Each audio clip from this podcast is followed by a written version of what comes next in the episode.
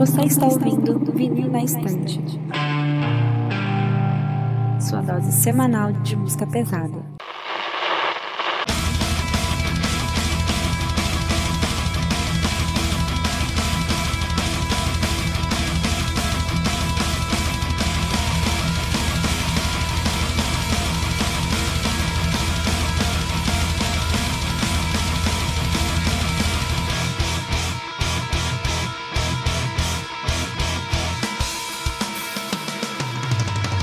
Olá, eu sou a Carole. Eu sou a Kati. Eu sou a Jade.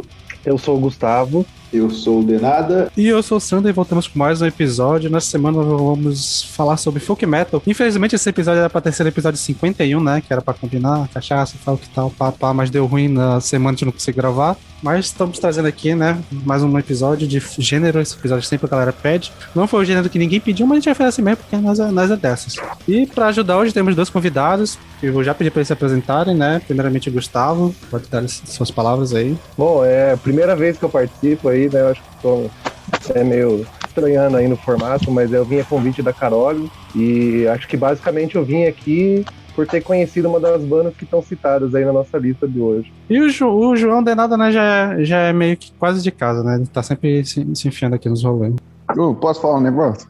Fale. O, a gente teve uma situaçãozinha no Goldcast de depressão, seis meses de cama, mas a gente tá bem, tudo show. E tem podcast gravado, Matuzinha tá enrolado, eu estou vivendo no inferno, e é isso aí. Vamos voltar, rock and roll. Isso aí, a nossa Nós somos do rock. A nossa concorrência voltando para você conseguir comparar a qualidade e ver quem é melhor. É, mas não fica muito empolgado, não quer? Quem sabe quanto vai voltar. Um dia volta, um dia volta. E a gente tá fazendo nossa, nossa trimestral, né? Tem que chamar alguém do Goldcast só pra fingir que a gente é amigo, né? A gente chamou o João é, agora, semana que vem o Matusa vai gravar com a gente. Sério? O Matusa veio semana que vem? Rapaz, boato, né? Bora ver se ele vai des descreditar aqui no chat, mas parece que Ele tem. tá ouvindo aí. Um, be um beijinho, Matusa, te amo, cara.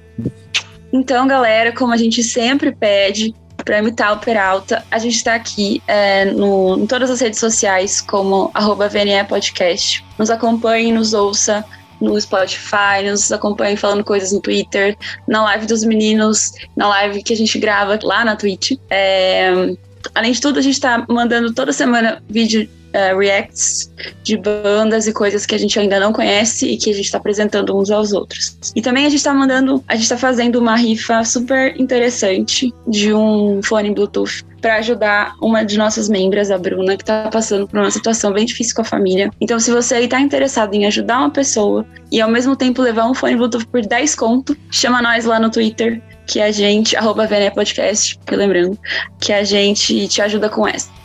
E vocês ajudam muito a gente nessa. É isso aí. O link da postagem que você pode chegar, que vai estar explicando tudinho, vai estar aqui no, no, na descrição do episódio. Eu, se eu lembrar, né? Mas vai, eu vou lembrar. E é isso, pessoal. Bora pro episódio.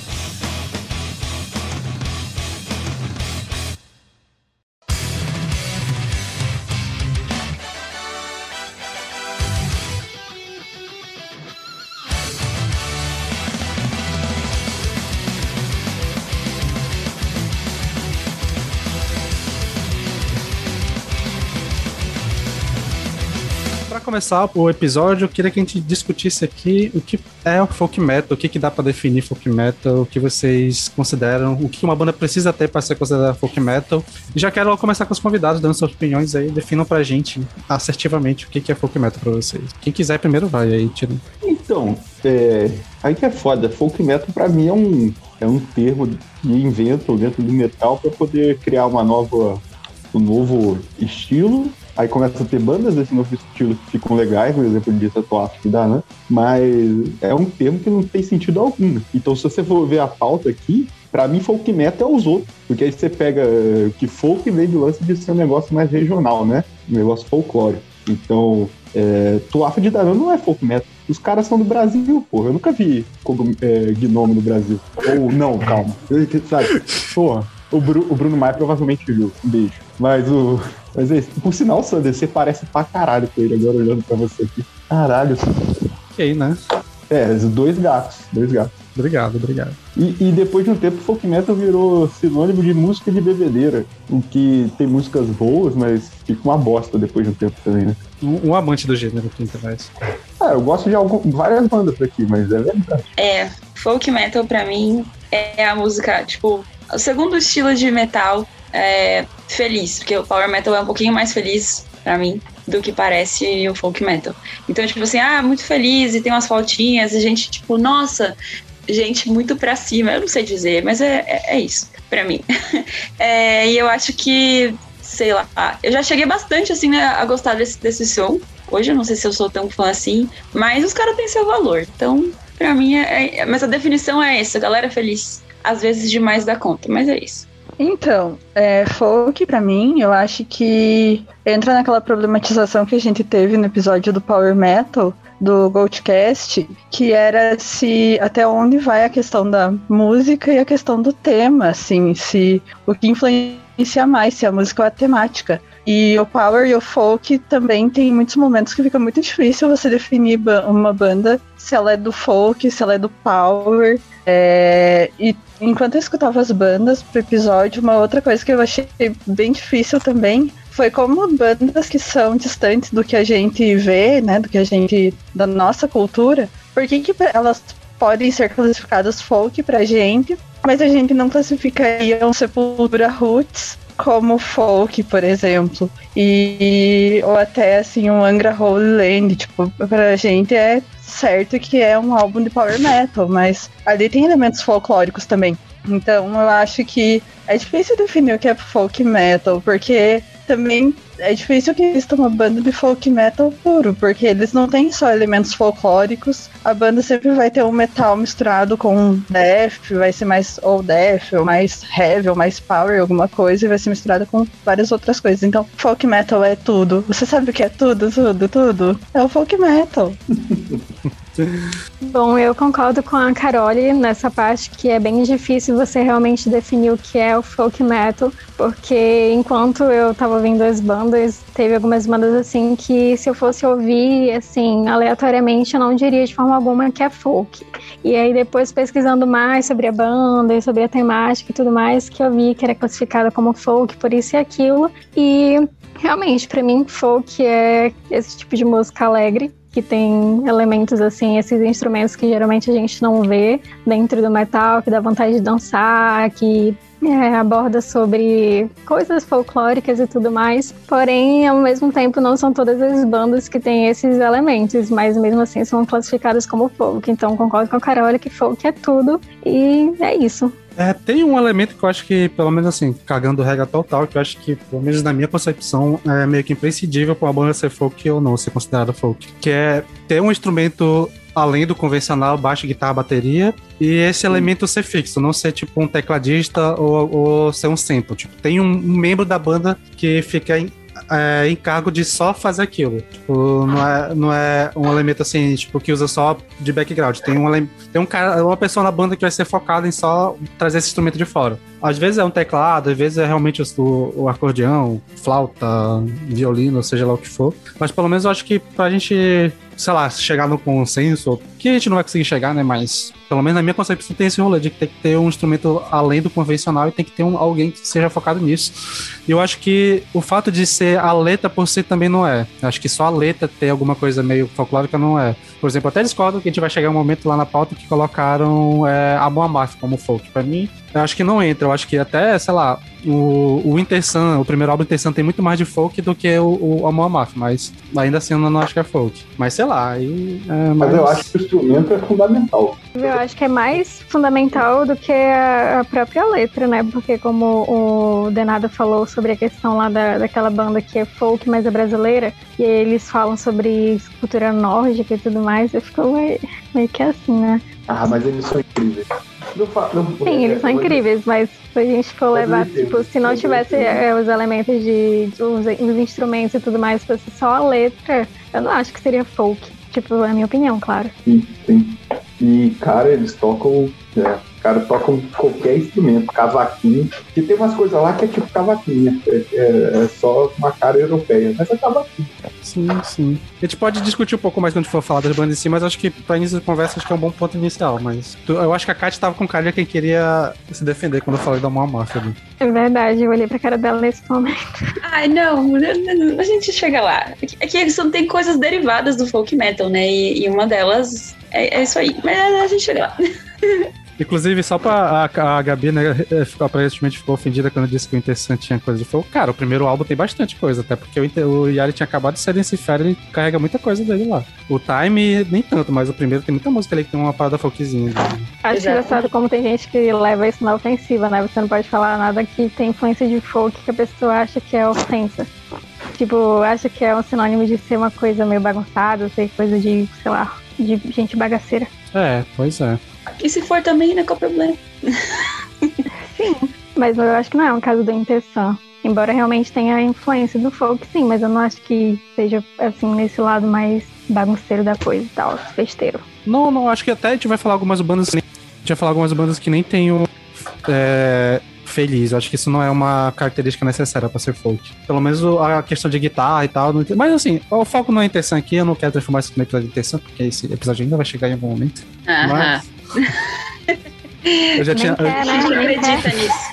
eu já tinha feito a, a, a, a- Como é que fala? A imposição de que quando a intenção lançar o quarto álbum, a gente vai fazer um episódio sobre, mas eles não querem ajudar, né?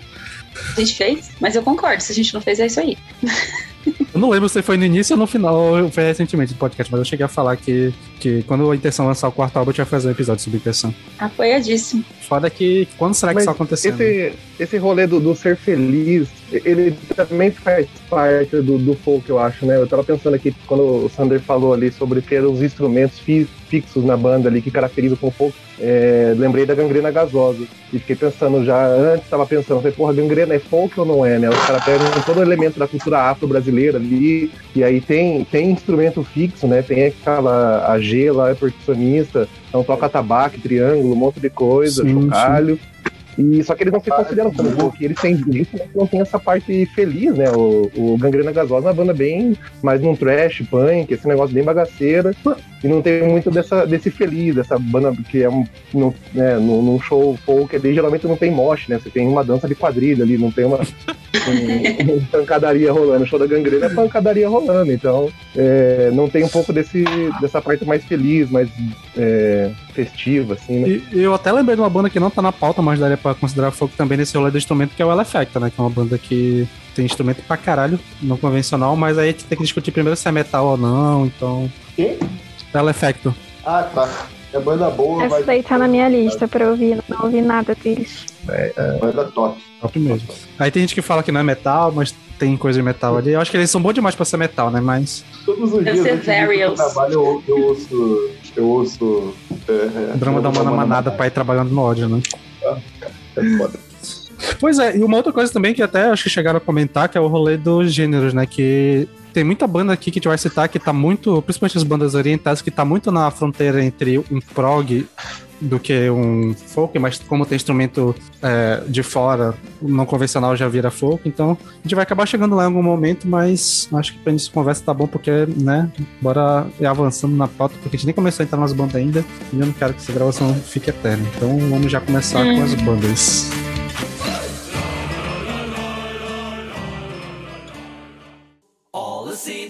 Taken in the house that makes the rules. All the seats are taken in the parliament of fools.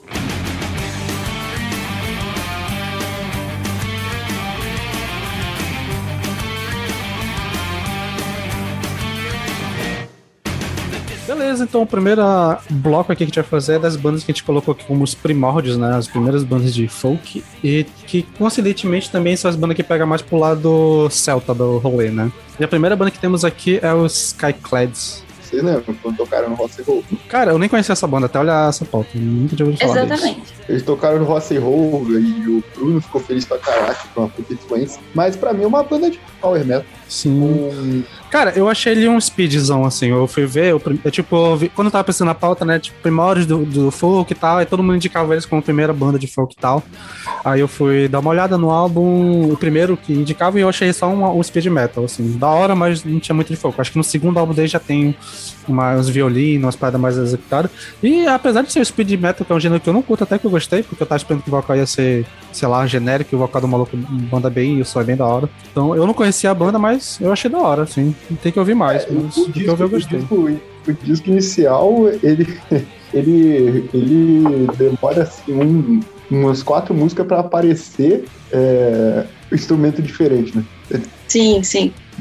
Eu acho que eles estão muito no, no trash também, né? Eles falaram que tem muita influência de Overkill, essas bandas assim. Então, no primeiro álbum, realmente é meio difícil pegar alguma influência assim de folk. Eu acho que mais no segundo, e eu acho que no segundo, sei lá, depois da terceira ou quarta música, que começa com violino, flauta. Mas no geral, sim, eu não acho que seja muito folk metal, não. Acho que tá mais com trash e um pouco de heavy metal clássico também. Algumas faixas lembram bastante. Pois eu é. achei que algumas. é, o jeito que o vocalista canta, ele canta de um jeito meio teatral, assim, de alguma forma. E isso, alguma. Uma, pelo menos uma banda eu sei que puxou um pouquinho de. Não sei se puxou deles ou se fez assim, que era o começo de hum, Fintroll. Era um pouquinho assim, meio, meio teatral, do jeito que eles cantavam.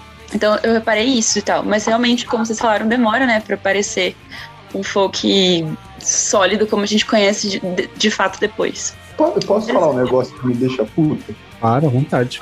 Cara, o, o, o- essas músicas todas ficam enchendo o saco com aquela porra de a, a intro. As intros são insuportáveis, brother. Cara, o, se você pega essas bandas aí do, dos primórdios, eles têm umas intros gigantescas. Inclusive banda que eu gosto pra caralho, tipo Mago de York. Aí, e tipo, são tipo três notas que fica se repetindo, não diz nada pra porra da música.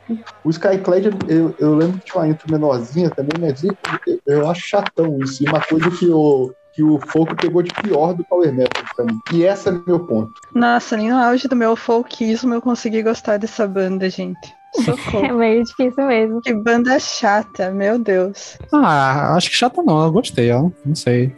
Achei da hora. O, o segundo álbum, principalmente. O segundo e terceiro, acho que dá, dá uma, uma, uma upada no som deles. E eu fui ouvir com a maior vontade do mundo, ó. Porque, porra, eu tava esperando o rolê mais genérico do mundo e tal. O vocalzinho chato, mas o vocal do maluco é muito bom. pô. Acho que dá, dá pra dar. Mas realmente é uma banda que eu nunca tinha ouvido falar, porque eu não sou nenhum fo- folqueiro, né? Então, tipo, passou totalmente no meu radar esses anos todos aí. Eles, quando tocaram no, no Rock and Roll, era, eu, era, eu era adolescente, eu esqueci quantos, quantos anos eu tinha. Mas o. Eu lembro que eu achei que era o Skylab. E eu fiquei, pô, que legal, o Bruce Mars gosta do Skylab e tal. Não, é não. Seria uma boa, hein? E outra banda aqui que tá no mesmo rolê ali do, do Skyclad, da mesma época, é o Kurachan, que é uma banda que também pega esse rolê celta, né? E essa eu já conheço de um tempo e eu sempre achei chatona, na moral. Não sou muito fã, não. Tô meio chocada que tu não gostou dessa, gostou de Skyclad mais do que. Como assim? Cara, que é, é, na minha opinião, pelo menos é mil vezes melhor. Cara, é porque eu não sei se eu tô com a impressão antiga ruim, porque eu ouvi essa banda, sei lá, na época que eu tava conhecendo um bocado de banda de folk. E eu achava. Eu não sei se foi o álbum que eu peguei, que é, que é mais. que é aquele folclore, que é mais, mais assim, sei lá, mas eu achava, achava ele chatão, na moral. E eu tentei, eu- olha que eu fiz um esforço pra gostar da banda. É, essa banda, ela é uma banda que tem algumas músicas que são muito boas, assim, que eu gosto muito, mas tem alguma coisa nela que não prende a minha atenção, sabe? Que eu não consigo escutar por horas, assim. Eu nunca tinha ouvido essa banda, eu sabia que ela existia, mas nunca tinha parado pra ouvir. Eu achava um nome esquisito. E aí eu não ia atrás mesmo. Mas então, eu acho que ela já, traz, já trouxe um pouco mais de violino, assim, isso que vocês falaram sobre outros, outros instrumentos. É, e os vocais são um pouco mais suaves, assim, então, do, do que a gente viu no Skyclad. Então, eu acho que já sei. Também, também não foi uma coisa que me agradou, assim, 100%, mas não, não me perturbou, não. Achei interessante. Eu acho que eu sou a única pessoa daqui que realmente gostou dessa banda, então eu já tinha ouvido algumas coisas, mas eu nunca tinha parado assim, realmente pra ouvir com mais atenção. É, eu peguei vários álbuns pra ouvir e é uma das bandas assim que eu acho que realmente deu mais cara pro folk metal que a gente conhece hoje, né? Embora os primeiros álbuns da, da banda sejam assim mais puxados pro black metal, os vocais, uma lentidão assim meio característico mesmo do black metal, depois eles começam a a consolidar o, o, folk que a gente conhece hoje e também tem a presença de um vocal feminino maravilhoso, que depois ela sai da banda, depois ela é, participa só como convidada, mas eu gosto, eu gostei de tudo. E, enfim, bandas que realmente é mais importante no estilo. Eu acho que é uma, uma banda que eu mostraria para alguém que não conhece e quer conhecer o que é folk metal. Tô até surpresa que vocês não gostaram.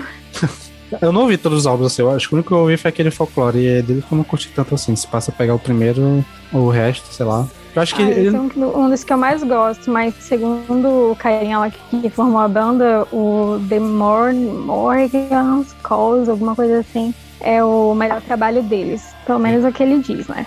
Mas aí vai da tua opinião. Tu ouve lá e tu diz o que tu achou. Beleza, beleza. E seguindo aqui temos a, a banda espanhola Mago de Oz. Aí é uma banda maravilhosa. Você tá doido. Essa banda aí, quando eu vi adolescente, cara, pirei, pirei completamente. É incrível, é incrível essa banda. E, e, o mais incrível é que eles são extremamente escafona, que é melhor ainda.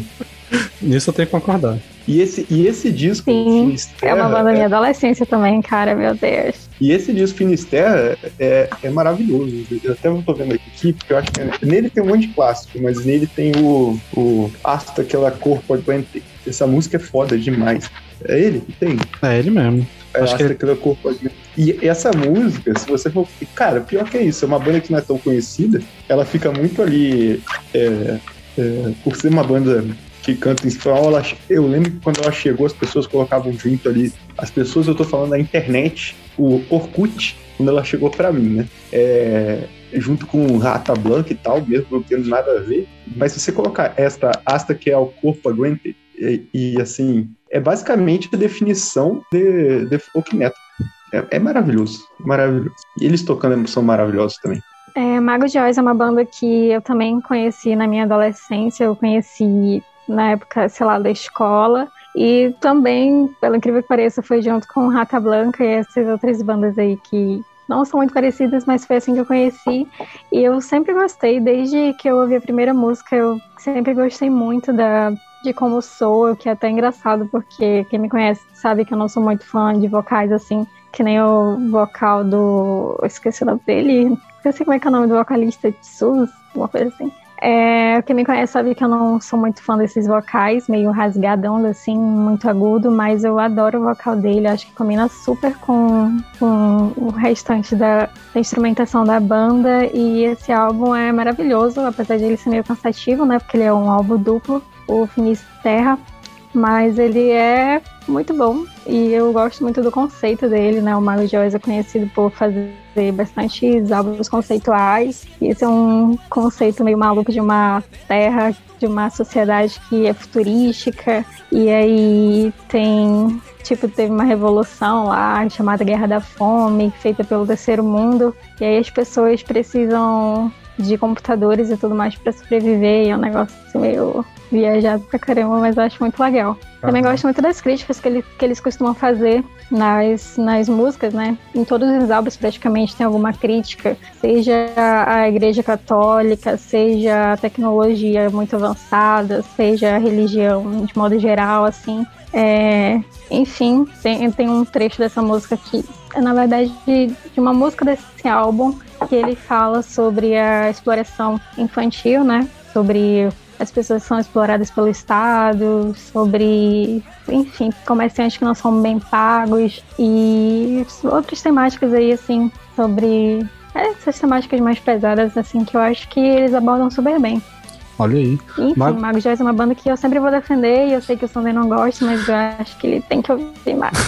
Cara, o meu rolê é o vocal. O vocal do maluco é o que me pega. Mas eu acho que eu tô começando a me acostumar, porque eu fui Cara, ouvir... Cara, eu de Angra, não, não te entendo. mas, mas não a, entendo. Mas a, a, a, Falou um negócio importante. É a Jade que falou, né? Sim. Que eu não consigo, eu não consigo ver todo mundo. É, Oi, cara, folk metal em geral é cansativo. É difícil pegar um álbum e ouvir até o final. Da, da lista aqui, cara, se você pegar, tirando os que vocês colocaram errado, como Bathory, tipo, é, é, é cansativo demais. Assim, normalmente eu ouço em playlist o, as bandas de folk, assim, bota. Tirando algumas bandas específicas, assim, que são mais, mais sumis. Vai estar falando agora Geralmente sobre. eu pego os álbuns mais curtos, né? Tipo, tem várias bandas aqui que tem álbum assim de 30, 40 minutos no máximo, pra mim é curto. Mas tipo, esse que colocaram do Mago de Oz, como ele é um álbum duplo, né? Ele tem quase duas horas, eu fiquei, meu Deus. Esse é, esse é duro.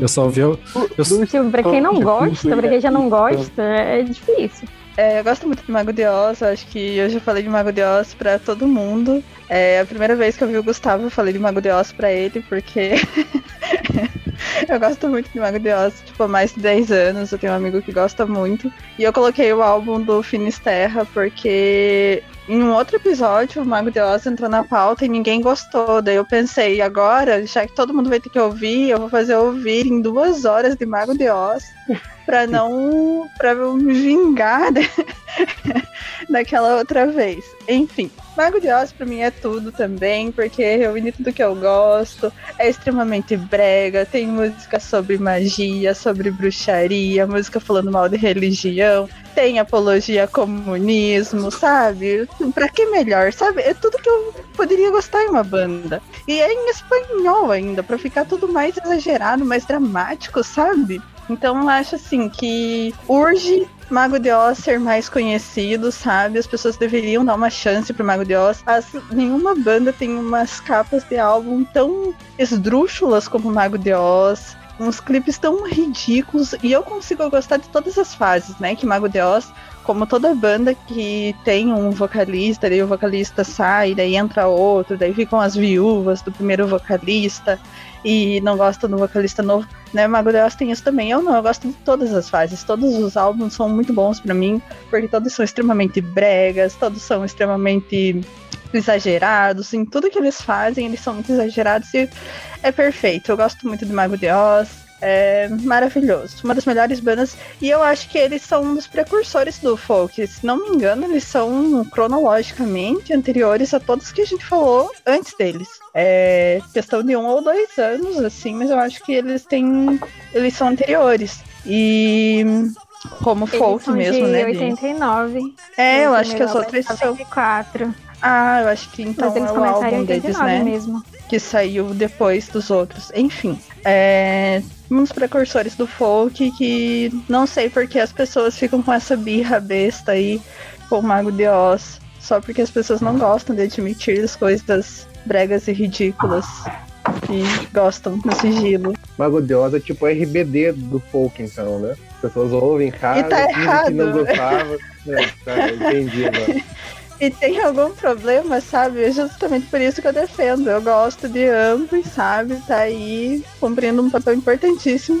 Eu, eu confesso que vocês falando, né, que nem a Carol já tinha falado, daí eu, ouvindo aqui o pessoal falando, eu fico tipo, porra, não, essa banda parece muito massa, mas eu vou ouvir e não vai, velho, não vai. Eu escuto uma música na segunda já tô tipo, ah, não, deu, beleza, não, não, não deve. Cara, eu acho que ouvindo assim músicas é, separadas, eu acho que eu achei mais interessante o rolê do Mago de Oz. Eu acho que a voz tá começando a me acostumar. Acho que é, que é muito. Sei lá, realmente. É, era, era esqui... Não é nem que eu achava ruim, eu achava esquisita a voz dele, assim, tipo. Mas acho que aca- acabei me acostumando mais. Acho que é... Eu posso dizer que eu tô gostando mais hoje do que eu gostava do quando a gente gravou o episódio de Metal e Literatura, que eu realmente não tinha curtido muito. Mas é isso. Denúncias. Pois é, pra tu ver. Cara, deixa eu pegar aqui o que eu escrevi. É. Uma hora e quarenta foi, olha, doído. De uma maneira que eu não sei nem se é culpa da banda em si, mas foi doído. É, eu nunca tinha ouvido falar, dessa, é, falar assim, mas nunca tinha ouvido essa banda. E eu cheguei a uma analogia pra ela depois de ter ouvido, que é que eles são o teatro mágico da Espanha. Então, aí vocês que acham bom, vocês acham um elogio, quem não acha, é isso aí. Mas assim, cara, foi muito difícil. E eu acho que pra mim a questão que mais pegou é porque eles estão muito, muito dentro do folk. É, folk folk, sabe?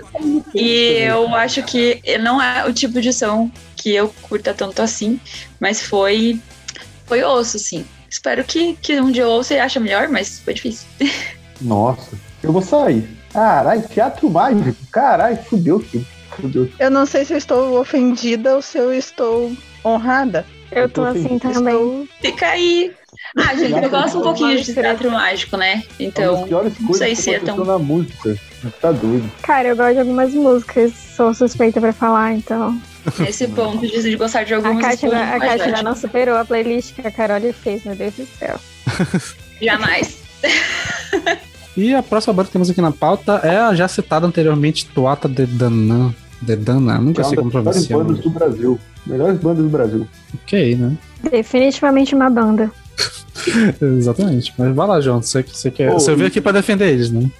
Cara, mas vocês não gostam, não? Calma aí, eu tô no lugar errado mesmo? Assim? Eu amo Tuata com todas as minhas forças. Eu tô aqui pra defender e proteger eles de todo o mal. Porra, bicho, é a banda perfeita. E ela é antiga pra caraca, ela tem mi- minha idade. Ela foi formada no ano que eu nasci, 94.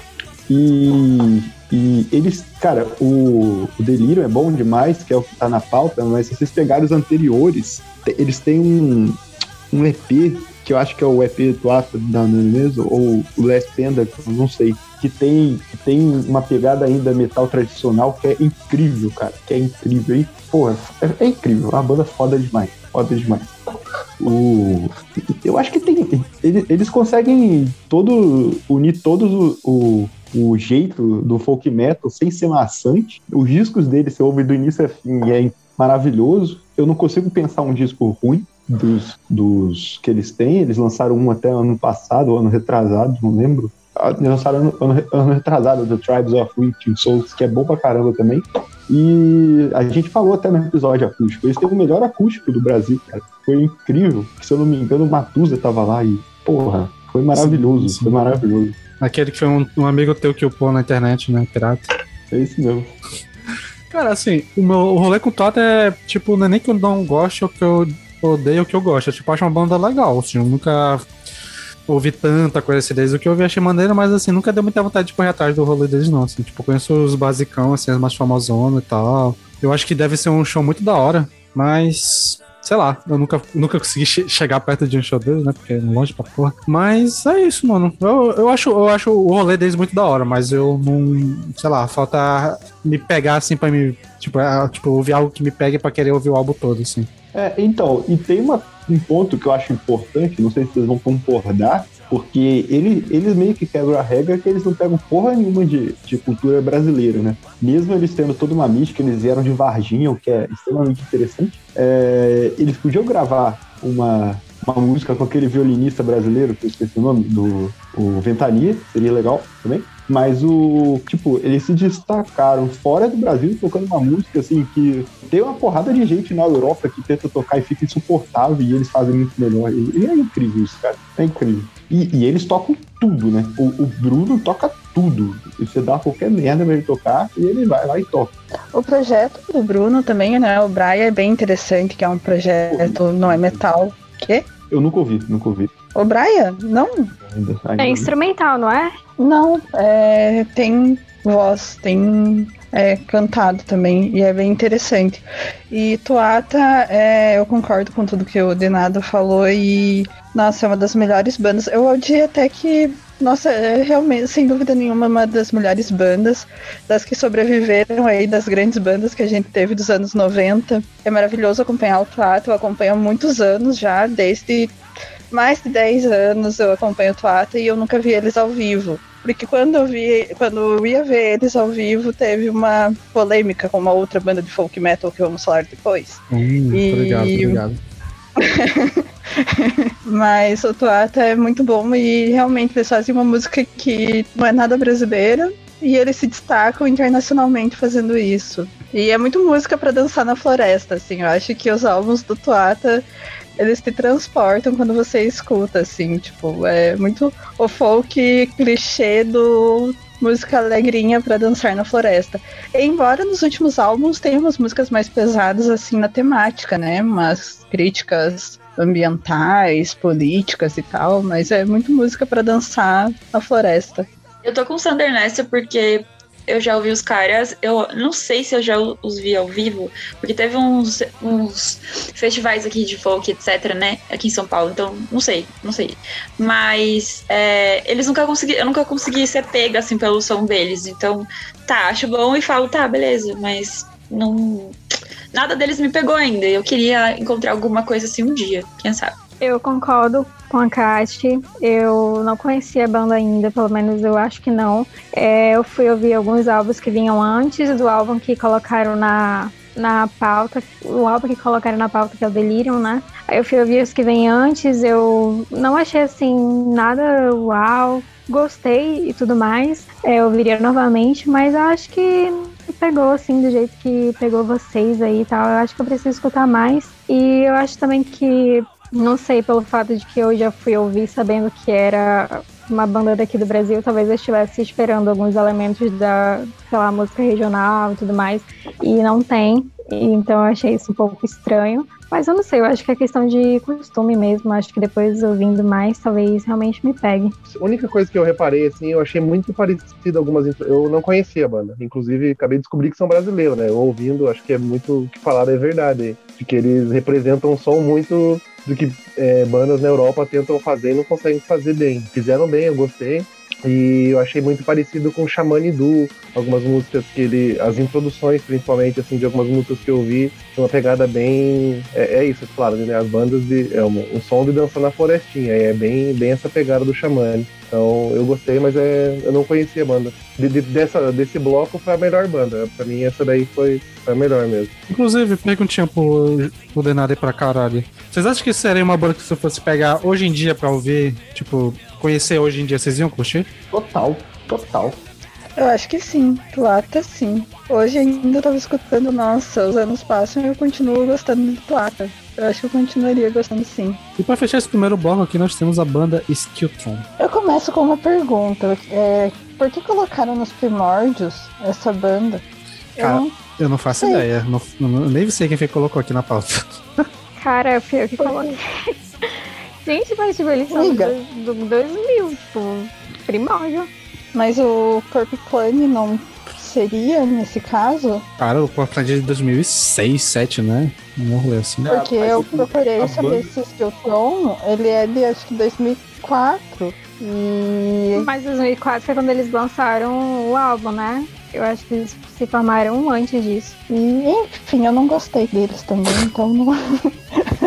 eu Mas... também não sou muito fã da banda, eu coloquei mais porque, tipo, tem, um, tem uma importância aí, né, no meio. Tipo, é uma banda formada em, em 2000, eu acho, 2004, não sei em Buenos Aires é tipo uma das primeiras bandas de, da América do Sul que realmente serviu como uma influência para o folk, né? De modo assim geral, eles chegaram a abrir vários shows com, do Corp Clan em 2010, chegaram a tocar com o vocalista do Skyclash também. E o álbum que eu tinha colocado é um álbum que é meio difícil assim de definir realmente como folk, né? Porque a gente acabou de ter essa discussão aí. Mas é um álbum que conta com várias participações. Tem o guitarrista do Skyclad, tem o, o violino também, tem o, o vocalista lá do Corp Clan e tudo. E eu, eu gosto desse álbum. Eu não é um dos meus favoritos, não é a minha banda favorita também dos primórdios, mas eu acho que entra nos primórdios, assim, pelo fato de eles serem uma das primeiras bandas da América do Sul, assim, a realmente mesclar a música folclórica com, com metal. Não sei se vocês concordam. Hum, essa eu acabei não, não ouvindo, mas eles são de onde mesmo? Da Argentina. Eu achei que ela tem uma pegada mais pra, pro pagan viking metal, nesse língua aí, eu não sei. Mas aí, se ela não é um primórdio, é, eu não, aí acaba o meu argumento, né? Tipo, dizer que ela talvez tivesse influenciado, eu não sei. Mas acho que é pra esse lado que ela puxa mais. E acho que, é, tipo, acho, fiquei impressionada de, de saber que eles são daqui na América Latina, porque, não sei, só fiquei impressionada mesmo.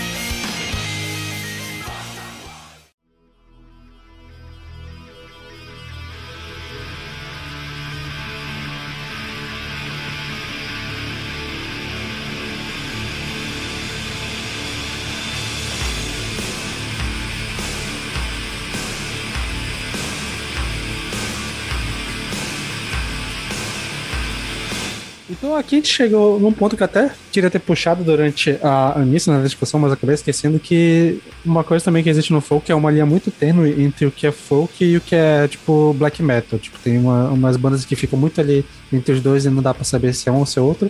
E existe esse subgênero aí, né? Dizem que é o viking metal, que dá pra ser considerado como folk. E a primeira banda aqui que eu coloquei na pauta pro João reclamar que tá errado é o Battery por causa dos álbuns Amber Heart e o que vem logo depois, que eu acho que é Twilight of Gods.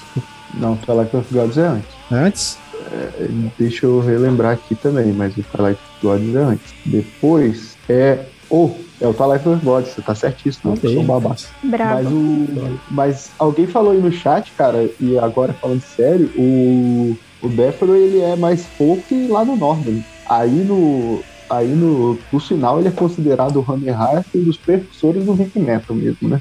Sim, sim. Eu acho que se você for trabalhar, a ideia é que não tem muito a ver com o folk, porque não tem, não tem instrumentos diferentes, não tem é, uma temática mais pesada e tal, né? Dentro do, das letras. Ah, ao meu entender, o Viking Metal vai contar mais violentas, né? Mais Sim. pesadas. Eu acho que ele entrou aqui na pauta mais pela influência do que pela banda de fato em si. E o Hammer Heart é uma delícia de ouvir. Por sinal, tem Sim, um puta sim. riffão também. Não, eu gostei pra caramba. Eu fiquei devendo, né, no episódio de Black Metal, ver esse álbum, eu vi, achei da hora. E eu não sei se é impressão minha, eu não sei se é nele ou no próximo, Trial of Gods, que tem um. A produção do vocal me lembrou a produção do vocal dos primeiros álbuns do, do Blind Guardian, assim. Sei lá, me veio isso na cabeça na hora. É, Eu não consigo ver isso, mas também não vou discordar de você.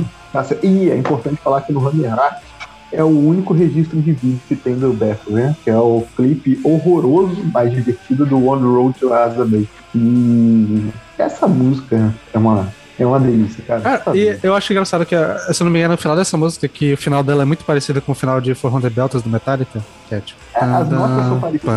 tandam, tandam.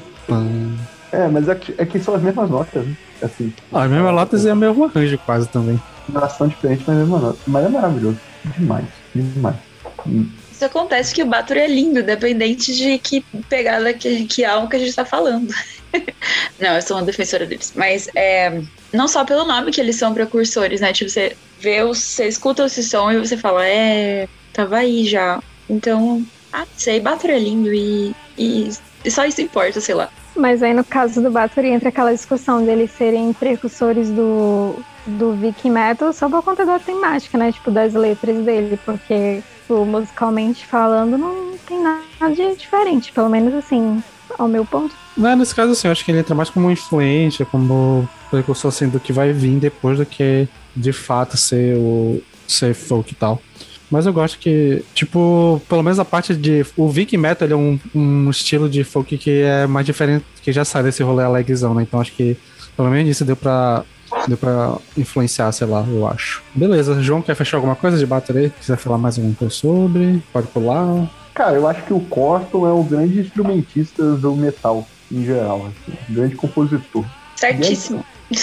E é isso aí. É isso aí. Então, seguindo aqui, nós temos a banda Monsorrow. Vou começar dizendo que, no começo, pra começo de conversa, eu sempre confundia com um spell. Por conta uma questão de nome, simplesmente. E aí, toda vez que falavam essa banda, eu lembrava da outra e vice-versa. Mas depois que isso foi sanado, é, em certos momentos, pra mim, é bem parecido com Battery. E então, é, não sei, não sei. E se, se eles. Enfim, eles são aquel- aqueles caras que estão na neve dançando? É uma pergunta, não sei se são eles ou se é, se é o Immortal. Cara, e aí eu me lembro dessa também. cena. Também, Com né? certeza o Immortal, mas pode ser eles também, né? Tipo assim, meio que andando, parecia muito mais gente do que a galera do Immortal, né? Então eu, eu supus que fosse isso. Mas essa cena também. Aí, pode ser uma banda que eu só faça falsos cognatos com ela. Porque eu lembro de outra, enfim. Mas ouvindo, e aí você, aí você consegue diferenciar um som do outro.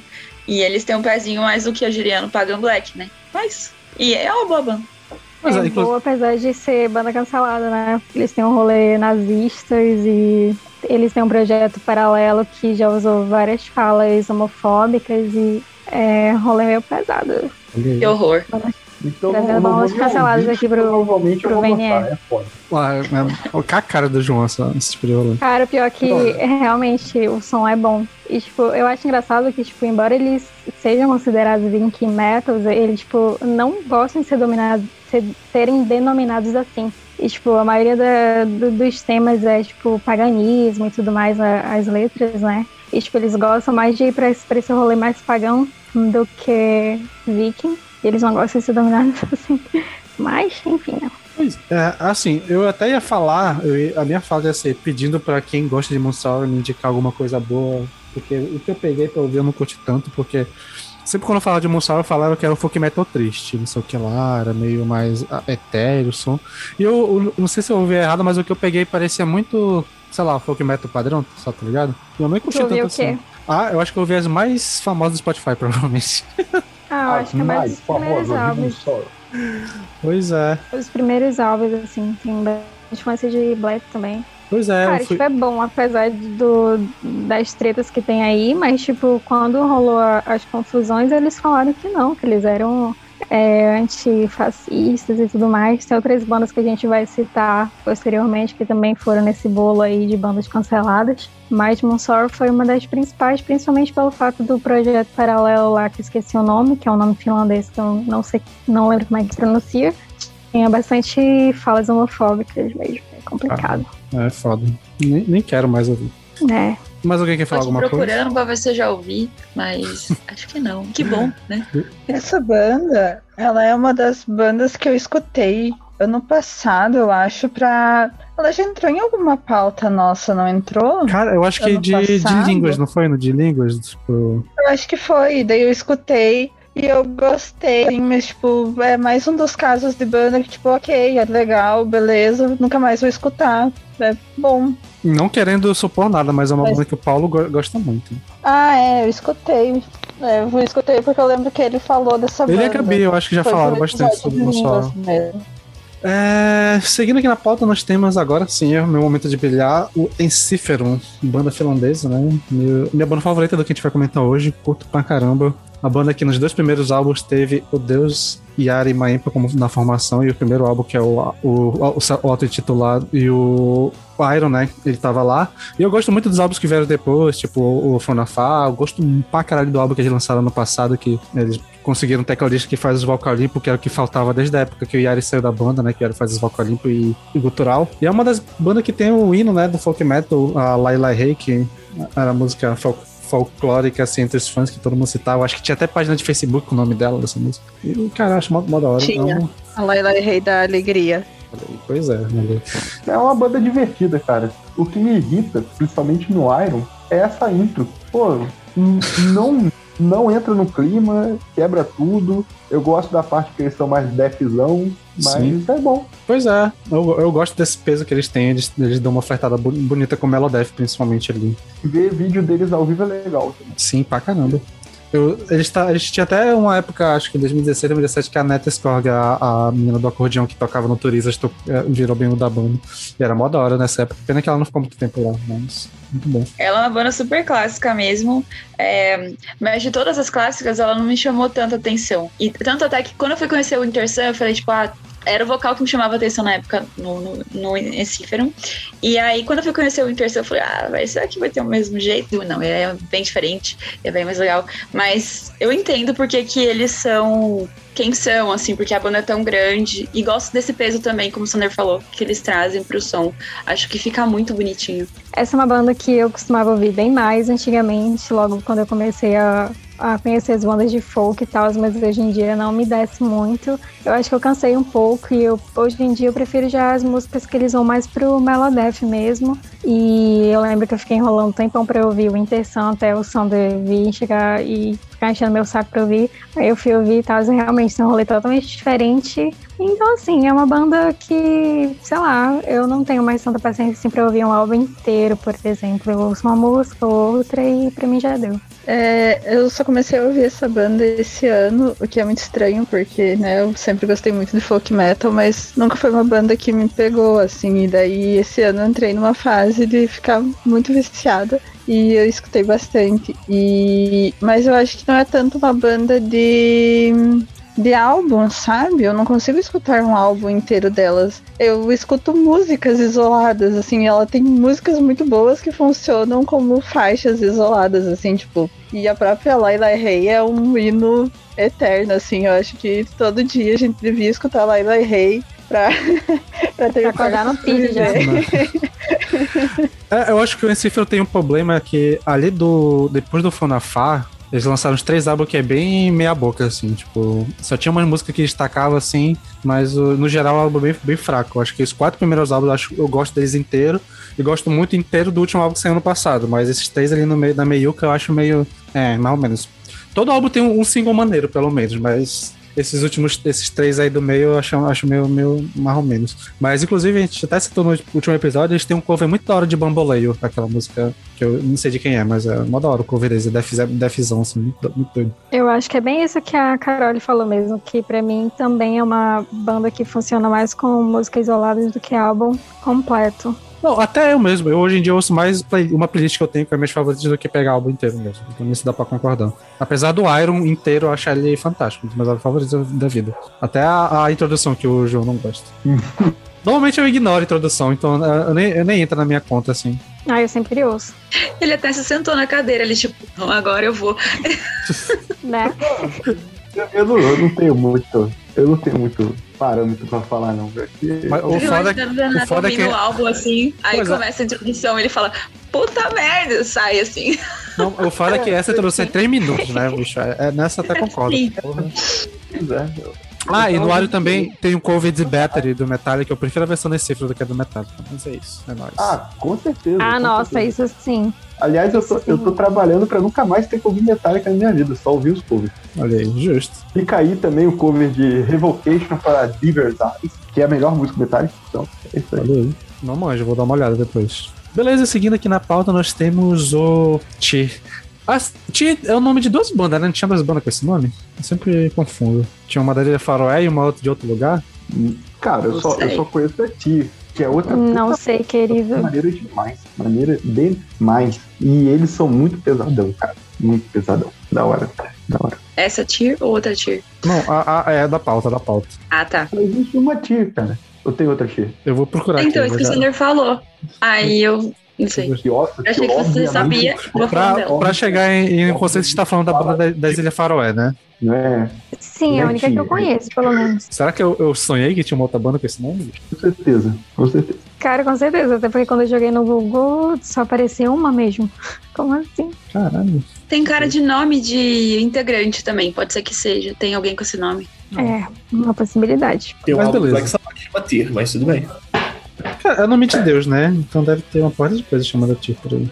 Cara, então, é uma, é uma banda com temáticas de metal que não sempre tem o vocal gutural, na verdade tem bem menos, então tem um vocal bem épicozão foda, mas ao mesmo tempo eles têm um peso desgraçado nos instrumentais que é maravilhoso, maravilhoso. E eu conheci, eu acho, por causa do Kodota, se eu não me engano, aí vai vir um Vini e vai falar que foi ele, então foi um dos dois aí, há um, acho que no primeiro ano de Goldcast, cara, e, e é muito bom, é muito bom. E assim, tem tudo pra ser uma banda genérica chata de ouvir pra caraca e eles não são. E em algum momento eu vou cair também, gente, só pra avisar. Eu amo Tweer. Eu acho que essa banda é sensacional. Eu sempre vou defender. E quando eu ouvi, tipo, acho que foi o Valkyria, que não sei se é o, acho que o penúltimo álbum, coisa assim. E eu escutei aquele cover do Pantera. Falei, não preciso mais ouvir Pantera, não que eu já ouvisse, mas agora eu já tenho isso aqui, tá ótimo, ficou lindo. Ah, como pode um, um homem da, daquele jeito? Eu acho fantástico. É, e mesmo quando, assim, concordando com Denada que não tem tanto cultural, assim, tem bem menos, é, mas o, e o peso tá ali pra compensar isso, mesmo quando eles diminuem um pouquinho o peso em músicas tipo Even in Star, é lindo. Eu acho que é maravilhoso. Quando eles cantam na língua deles também é perfeito. Tenho que falar de uma banda maravilhosa dessa. Eles têm um cover do Iron Maiden também. E- essas bandas, normalmente, quando elas fazem cover, fica muito bom. Por sinal, até aproveitar o horário que eu caí, o Mago de Oz tem o melhor cover brega de Dust in the Wind, que é o Pensando em Ti. Não sei se vocês lembram disso, é maravilhoso. Maravilhoso. Olha aí. Vou conferir. Esse, tem- esse é o tipo de coisa que eu tenho que dar uma olhada. essas bandas têm uns covers foda, cara. Demais. Ele, ele- o Ti tem um cover do Where Eagles Dead do Iron Bom. Eu não ouvi do Pantera, eu vou atrás. Foda demais. Essa banda eu acho que eu só ouvi aquele álbum de 2009 que é meio. Tem um cara com uma espada que provavelmente deve ser uma descrição muito genérica pra, pra capa. Mas tem tipo uma montanha, acho que é My Delight of alguma coisa. Eu não lembro exatamente o nome.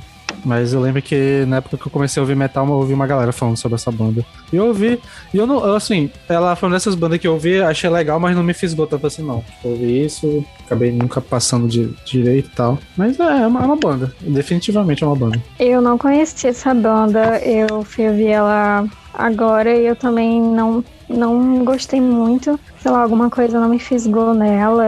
Eu achei meio.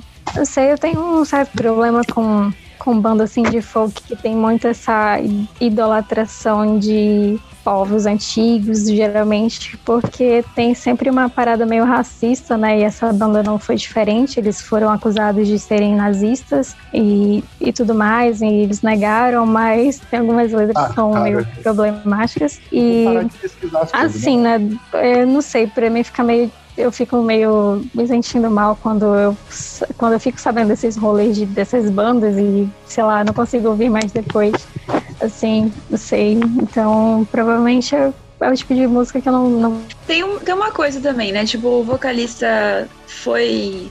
Eu acho que isso aconteceu. É, o vocalista foi. Fazia parte de caça, caça de baleias, uma coisa assim. Caralho. E a galera foi, tipo, boicotar. E ele, não, eu tenho direito de participar. O que, que, que eu tô fazendo com isso? Então, também foi meio. Ai, cala a boca, vai, vai cantar, sabe? Deixa as baleias quieto. Então. Inimigos do Gojira. sempre Inimigos do Gojira. Exato. Então, é, foi meio assim. Para, né? Caralho, os caras. Eles não nos ajudam, né? Não Pois ajudam. é, né? É, não exatamente sobre a banda, mas eu ia falar, né, que dentro do, do folk ali, o- essa parte do, do, do viking metal, que é muito próximo do black, e aí tem essa exaltação ali de, da cultura nórdica, cara, eu conhecia só o Enzifero e, e as outras eu fui ouvindo muito com a mão na consciência ali, porque acho que é isso que, eu não lembro quem é que tava falando agora, mas é, é essa dor que dá de saber que você talvez esteja curtindo uma parada de uns caras muito ruins, cara, uns caras muito reaça, Eu acho que até a gente chegou a conversar um pouco sobre isso naquele episódio que gente fez sobre o meio ambiente, que tem uma linha muito tênue entre esse rolê de pegar a natureza e povos antigos e contra a tecnologia. Tem uma linha muito tênue de onde isso é preservação ou isso é uma parada meio neo- neonazi, né? Tipo, tem, tem essa linha aí no, no rolê. Sim, é, é, e daí é isso, cara. Tipo, eu, eu não tenho nada muito específico pra falar sobre essa, mas é, né, de- desse bloco ali foi essa que eu ouvi com mais cuidado, cara. Eu tipo, puta, tá vendo que os caras sejam nazis, eu não sei, tá ligado? Uns ecofascistas, assim, no mínimo, né, sei lá. Né? Acho que fica naquilo que a gente falou no episódio de black metal também, né? Tipo, toda vez que a gente vê alguma coisa dizendo que é misantrópica, tem que ver, tipo, né? Será? Dá se uma, eles dá, só. dá uma será olhada. se você é to- contra todos os humanos? Ou será que na verdade você só contra alguns? Né? Então, tipo, é mesmo um pezão atrás, assim. e a resposta quase sempre é a segunda, né? Exatamente, quase sempre. É, a próxima banda que temos aqui na pauta é o Equilibrium. Que... O Equilibrium é uma banda que eu conheço há um tempinho já. Eu gosto pra caramba do álbum dele chamado Sagas, que é 2008 e tal. Eu acho que foi alguém do Twitter que me indicou há séculos atrás. E eu ouvi esse álbum e gostei pra caralho, mas eu nunca fui atrás dos outros. Então, é essa a minha história com o Equilibrium, mas eu curto bastante. Acho eles têm um pouco de ser extremo e animado ao mesmo tempo, porque eles são bem pesados, a maioria do vocal gutural, mas é, tem um. É muito rápido, mano. Muito doido. É, acho muito da, da hora o som deles. Não foi esse álbum que a gente trouxe pro lançamento? Esse álbum- essa banda que a gente trouxe pro lançamento? Acho eu tô que. confundindo Não, acho que não. outra. É Imperium, eu acho. Ah, tá. Ah, tava ali. A gente vai estar também. Mais alguém ouviu essa banda? Eu ouvi e eu gostei bastante. Eu também não conhecia. É, até fiquei meio surpresa, assim, porque eu sou bem cadelinha de metal sinfônico e eles misturam bastante coisa de metal sinfônico no, no som deles. Eu gostei bastante, peguei vários álbuns pra ouvir e gostei muito da sonoridade que eles fazem, misturando é, coisas da, da música clássica, música clássica já, música folclórica alemã com metal sinfônico principalmente. É, achei bem legal. O, ouvi algumas músicas do álbum mais recente deles. É, eu vi que o pessoal tava dando hate na banda porque eles foram assim para uma pegada mais no metal no álbum mais recente.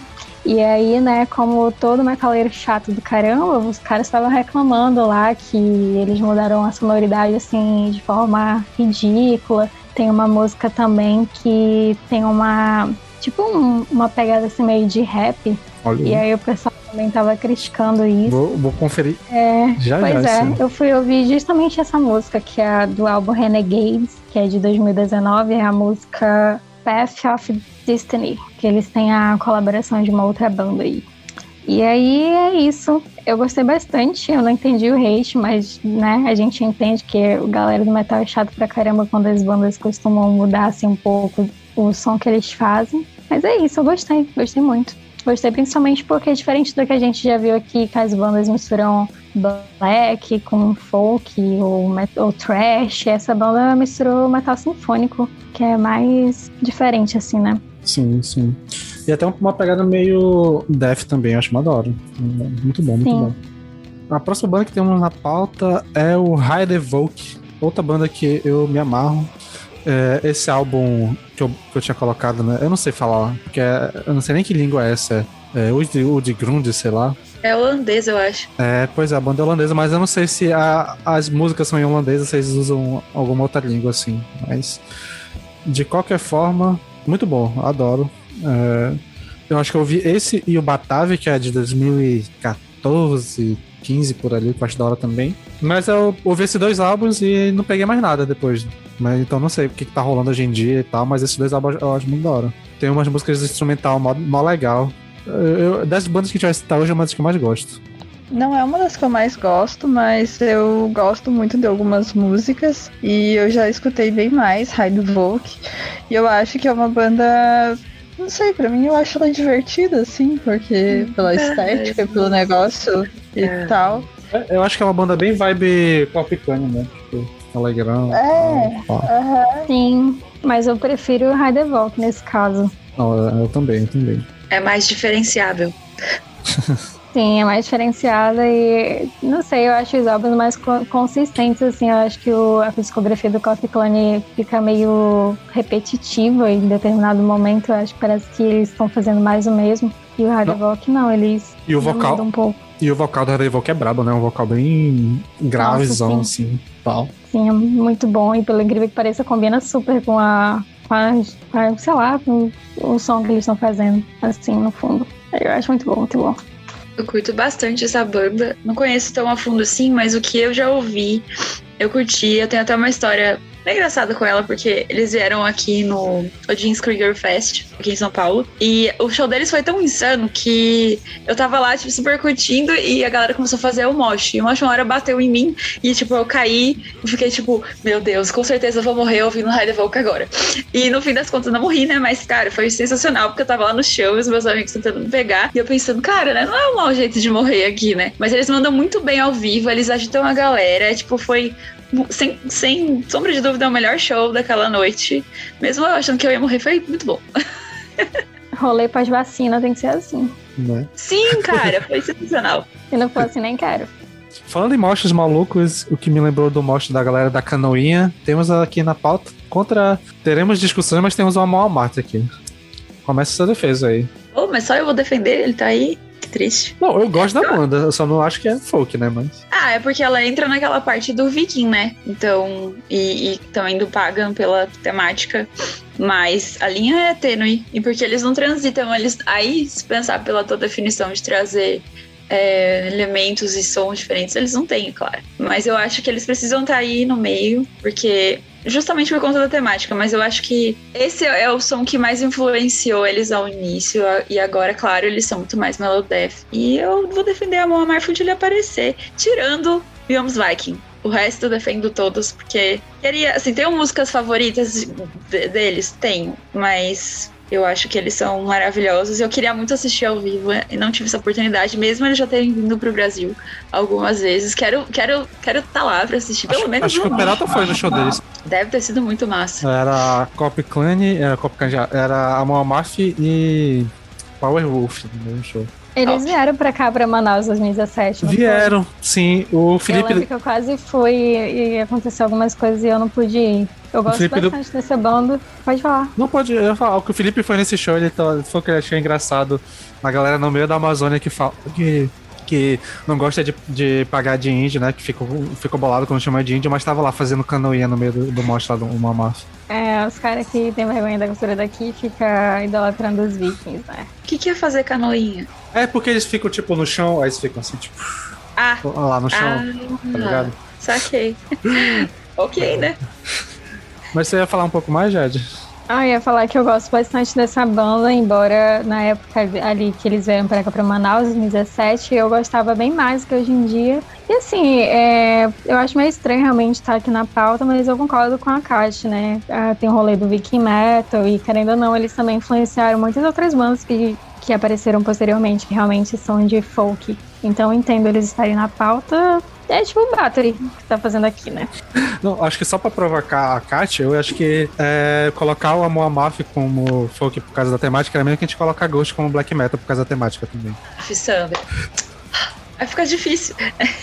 tá, tudo bem, tudo bem, gente. Nossa, que argumento foda. Pois é. Cara, então, apesar das discussões, eu acho que a sonoridade eu curto. Eu acho que eu. Não a discografia toda, porque eu acho que eu não ouvi, mas acho que tem uns três álbuns ali que é da, me- da metade da década de 2000, eu acho. Que é o. O If You're on Your Side, To Life of the God e o Surto Rise. Esses três álbuns eu acho muito bons. Acho que eu não sei se eu ouvi alguma coisa além deles, mas eu tinha amigos no- na faculdade que se amarravam na banda. Tipo, até chegou a comentar naquela. Não sei qual foi o episódio que a gente citou, mas a Mamorph era a banda que a gente postava lá na, na página quando a gente queria que desse like, porque é uma banda muito hypada aqui no Brasil. É incrível. E é, é legal, é legal o som. Eu nunca mais ouvi, mas eu acho da hora. E como a gente sempre cita, né? O, o maluco tem um vocal que é muito bem. A, a dicção do gutral dele é, é de- coisa de maluco. Maravilhoso.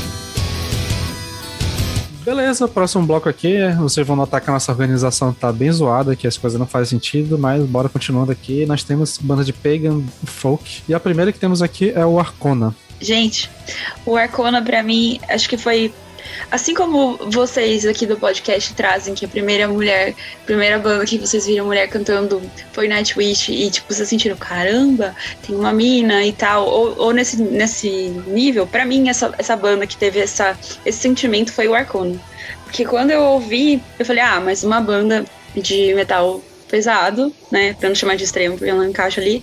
É, e fiquei, tipo, incri- já muito feliz com a banda. Quando eu descobri que era uma mina no vocal, eu só fiquei. Falei, gente, queria ser assim, né? Então, todas as. Todas as praticamente todos os álbuns que eu, que eu escuto deles, é, se, eu não, se eu não conheço, assim, eu nunca conheci de, de escutar um álbum inteiro e, e saber de onde, onde eu tô nesse álbum, mas eu sempre escutei, como vocês falaram, em playlist e, e sempre ficava estudando o setlist deles pra quando eles viessem no show, aí eu fosse no show, quer dizer, e sempre gostei muito. Aí, eles mandaram um álbum aí, o, o Cram, né? E eu escutei e achei o álbum meio zoado, não sei o que aconteceu. E esses dias eu fui escutar de novo e só falei, é, cara, a Masha continua sendo a mina incrível que ela é. E ela sempre vai mandar bem. Então, eu sou muito cadelinha de Arcona. Eu acho que eu vou colar em todos os shows que eles vierem no Brasil e em São Paulo, pra sempre, assim, porque a experiência também é muito boa de escutá-la cantando. E ela manda igualzinho ela manda no estúdio, sabe? É sensacional, sem defeitos. Que banda, que banda, gente. É uma das minhas bandas favoritas de toda a vida. É maravilhosa, os álbuns são impecáveis, é muito bom. A referência na mitologia russa. A Masha canta muito mesmo, assim. É muito bom. É, eu gosto demais de Arcona. Eu nunca vi ao vivo, mas é, eu acredito que realmente eles sejam muito bons ao vivo. assim. Acho que eu já coloquei ela em várias playlists do Vinha Indica. Sempre que eu posso, eu invento algum tema que dê pra eu colocar Arcona, porque eu não canso de recomendar Arcona. É, banda com vocalista foda. é, eu não falo nem, ah, é vocalista mulher, é vocalista foda. Porque a Masha tá entre os maiores vocais do mundo e sem separação de gênero, gente. Ela é fantástica como vocalista e é isso. Isso que Arcona aí, trilha sonora pra espancar os nazis tudo do folk, expulsar eles, eles da cena aí. Nossa, sim, com certeza. Eu conheci a Arcona já faz muito tempo. Eu lembro que eu conheci logo quando eu tava começando a pegar bandas de metal que tinham mulheres na formação e caramba, foi assim um choque, foi um choque super maravilhoso, porque a banda é perfeita, todos os álbuns são maravilhosos, inclusive o último que a Kátia disse que não gostou muito no começo, eu acho que talvez cause essa estranheza mesmo vindo assim de primeira, mas o trabalho assim é impecável, todos os álbuns, os primeiros especialmente, que tem uma pegada assim mais black, né, são perfeitos. E a temática também, o fato de que ela canta em russo em todas as músicas, cara, é muito lindo, é muito bom. E, enfim, eu acho que é uma das melhores bandas de folk. Eu acho que é aquela, aquela banda que eu apresentaria para alguém que não conhece também, assim. Se alguém chegasse comigo e falasse, ah, me apresenta tal, alguma banda de folk aí pra eu ouvir, com certeza eu recomendaria, assim, de cara Arcona, porque é perfeito. E até falando nisso, eu acho uma coisa muito engraçada, porque a Arcona, acho que das bandas que a gente vai falar hoje, eu acho que é a banda que mais tem entrada com o público fora do metal, porque eu tenho muito amigo e amiga que não é metaleiro e gosta de Arcona, e conhece tal, ouve. Eu acho muito interessante isso. Tipo, tem, tem, tem amigo meu que não gosta de metal, mas ouve Arcona e Alceste. Caramba. O Alceste Compreensível é- demais. É. Estão certíssimos também. Sim.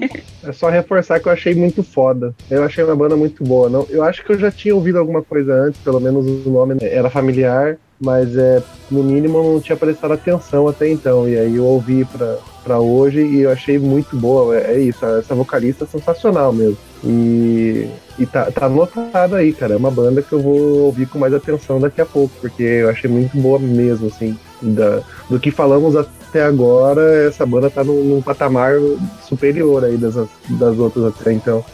Beleza, seguindo aqui na pauta, nós temos a banda também russa, também com mulher no vocal, que é a banda Kalevala, que é uma banda que eu não faço a mínima ideia de como foi que eu conheci. Eu nem sei dizer qual é o nome do álbum que eu gosto, de quando ele é. É muito difícil de dar referência, porque no Spotify todos os álbuns estão em 2015. Então eu só falo que é o álbum da capa. Eu nem sei que qual é, mas pra mim é tipo um laranja. E eu não faço ideia como eu conheci, não faço ideia de onde ela veio parar, não sei como pronunciar o nome das músicas, mas, cara, é bom pra caramba. Eu adoro. Ele é bem mais animado, assim, do que o, o, o Arcona. Mas eu acho a sonoridade muito da hora. Tem umas paradas de acordeão que eu acho muito bom. E eu adoro som de acordeão, acho um instrumento muito massa. Ainda mais quando tem sol de acordeão, que eu acho que é a melhor, a melhor coisa que tem no mundo. Eu não sei se mais alguém viu, mas caso não tenha ouvido, cara, fica a indicação pra quem quiser rolê russo aí. Não acho que quem gosta de música cantada em russo. É mó da hora. Só é difícil de achar. ó. Nossa, eu ouvi, é muito bom mesmo. Cara, é. Nossa, bom, bom demais. É bem gostosinho de ouvir. Dá vontade de sair dançando boa. pela rua e, sei lá, sem se importar com nada nem ninguém. Sim, é, é mó da hora, É. cara. Então, eu já ouvi e eu já ouvi bastante folk russo. É, tem até uma playlist do VNE Indica que eu fiz com folk metal russo. É, confiram lá. É, mas Kalevala não, não é uma das bandas que mais me comovem. Assim, eu até coloquei na, na playlist lá e tal, mas não é uma das que eu mais gosto. É uma que eu gosto, só deixa eu conferir aqui o nome pra eu falar corretamente para as pessoas ouvirem. É, uma que eu não tá na pauta, mas que eu acho que vale a pena escutarem, que é uma banda uma banda nova e também ela tem essa referência no paganismo, na mitologia russa e tal. É a Grai, que escreve Grai, sabe Deus como pronuncia isso. É, e é muito boa. E a sonoridade dela é muito boa. Banda Grai, russa. E outra coisa também é, sobre o Kalevala é que a- o vocal dela é bem único. Eu acho que eu não lembro de outros vocalistas que tem um vocal parecido com o dela. Tipo, é, eu acho que é meio grave, mas não chega a ser tão grave assim, tá meio que meio termo e tal. Acho mó da hora. O João está entre nós novamente. Olá. Eu vou passar aqui algumas bandas, se quiser comentar alguma coisa, tu comenta rapidão. É, Equilíbrio, tu conhece? Quer falar? Não. Red Evoke? Não. Amor Marte? Não é folk metal. É Viking metal. Eu, eu- não, nem Viking É Metal. quase. É death metal melódico. É, Death Metal Melodic. nem- nem Viking. Ai, ai. É, Arcona. Não sei o que é. Deveria. É, deveria. Essa, essa, essa tem que ouvir. Desculpa.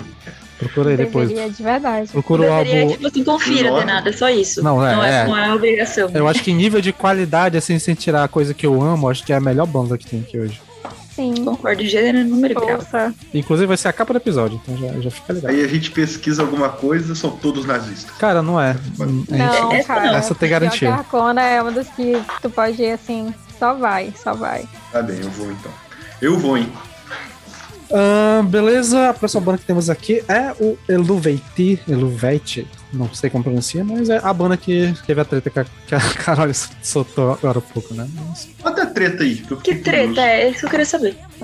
Ela vai ter, ela vai ter. A gente tem que fazer um curso de gaulês pra pronunciar o nome da banda. Tipo, eu acho que nem os caras que estão na banda sabem pronunciar isso direito, né? Porque eles têm toda essa pia de ser celta e não sei o quê. Enfim, a treta da banda, gente, onde vocês estavam no início de 2019? Voltemos ao final de 2018, quando do nada uma produtora aqui do Brasil anunciou que ia ter um show do, do Elu, porque eu sou íntima, então eu falo Elu, é, do Elu aqui no Brasil.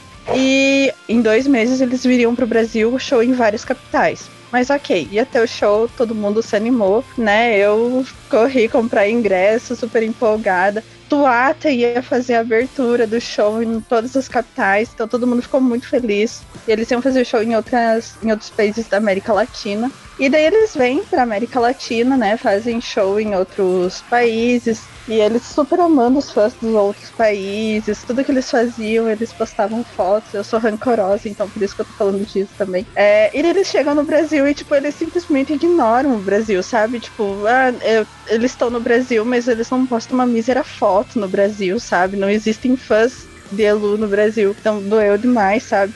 E daí é, eles fazem. eles fazem um show.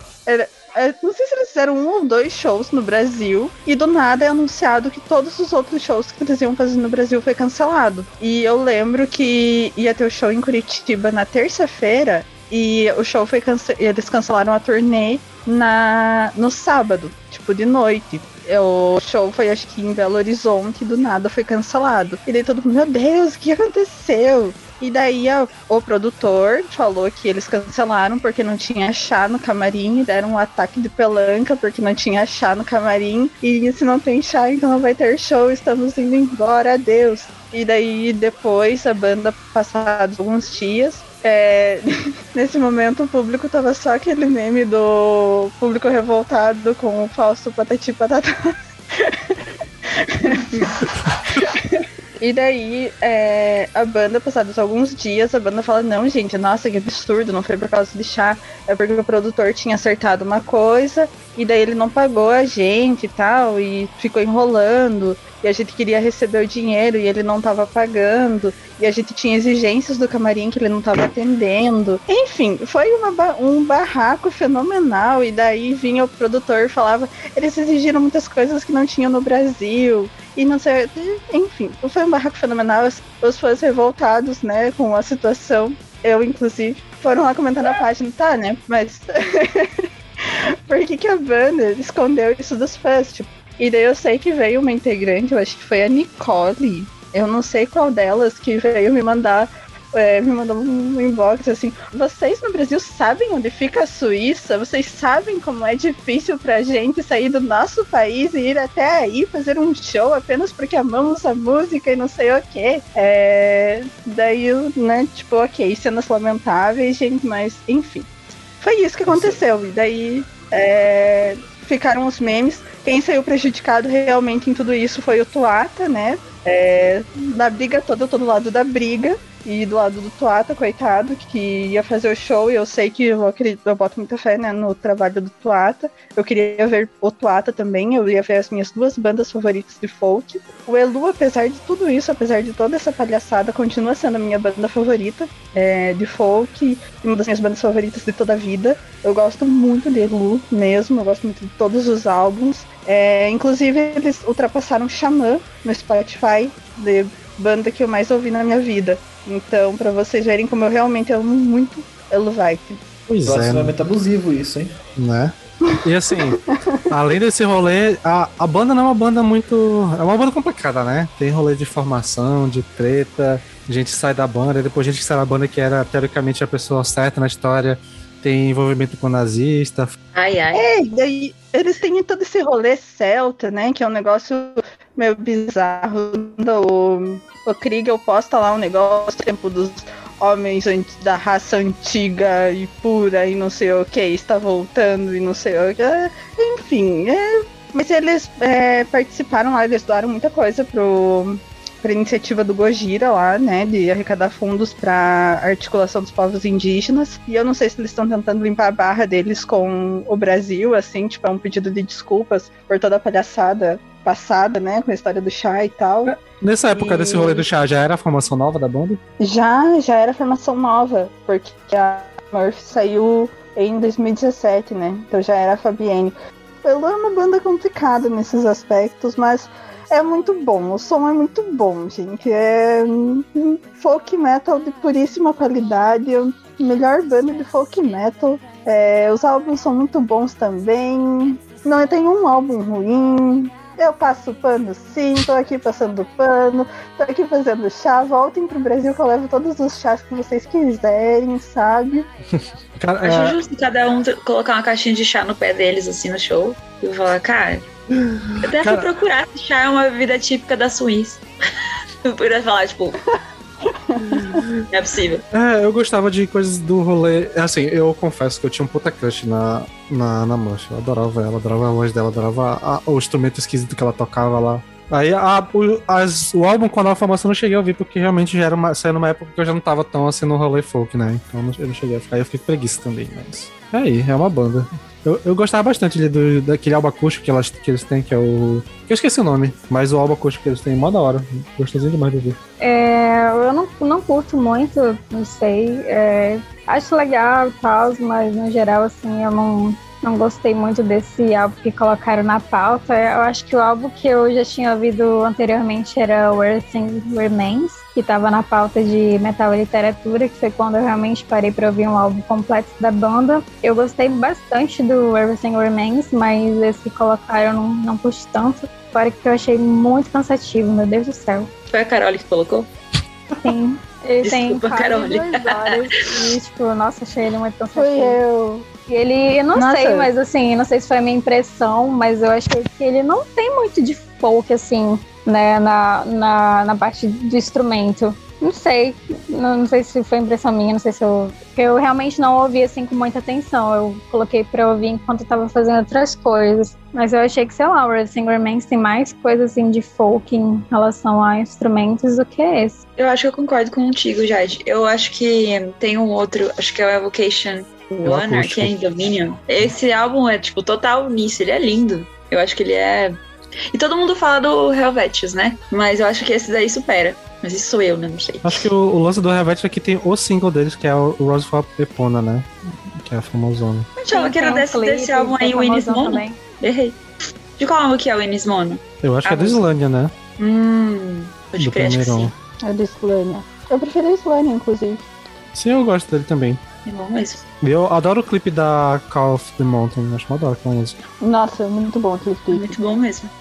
Não conhecia a banda, eu ouvi bem pouquinho. Uma coisa que eu achei muito legal é que eles tinham viela de roda. Eu não lembro de ter visto, visto esse instrumento em outras bandas, mas no geral eu não conheço e, e pelo que falaram aqui, fiquei interessado em conhecer mais. É, é som legal, som legal. Eu, eu acho que se eu fosse ouvir alguma coisa de ia pegar alguma coisa de trabalho novo, mas não sei. Eu sei que tem muito canal que faz react pra caramba das músicas do Evocation 2, né? Eles lançaram um álbum. Isso é, é acústico também, caralho? Ou é só pra pegar o nome pra enganar os trouxas? É acústico, sim. Olha, ah, então, olha, isso eu pegaria.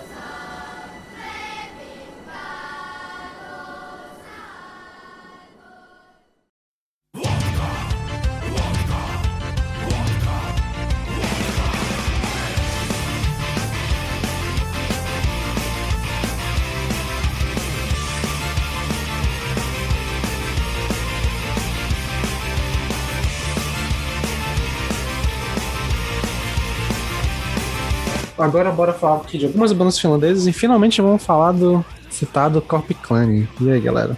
Então, é, Corp Clan é o motivo pelo qual o Gustavo foi convidado para vir aqui, porque eu acho que eu comentei em alguns episódios sobre a lenda é, do, né, que circula que o vocalista do Corp Clan sempre sai depois dos shows beber com pessoas, né? E o Gustavo é uma dessas pessoas que já saiu beber com o vocalista do Corp Clan. Sim, temos uma lenda entre nós. Que da hora.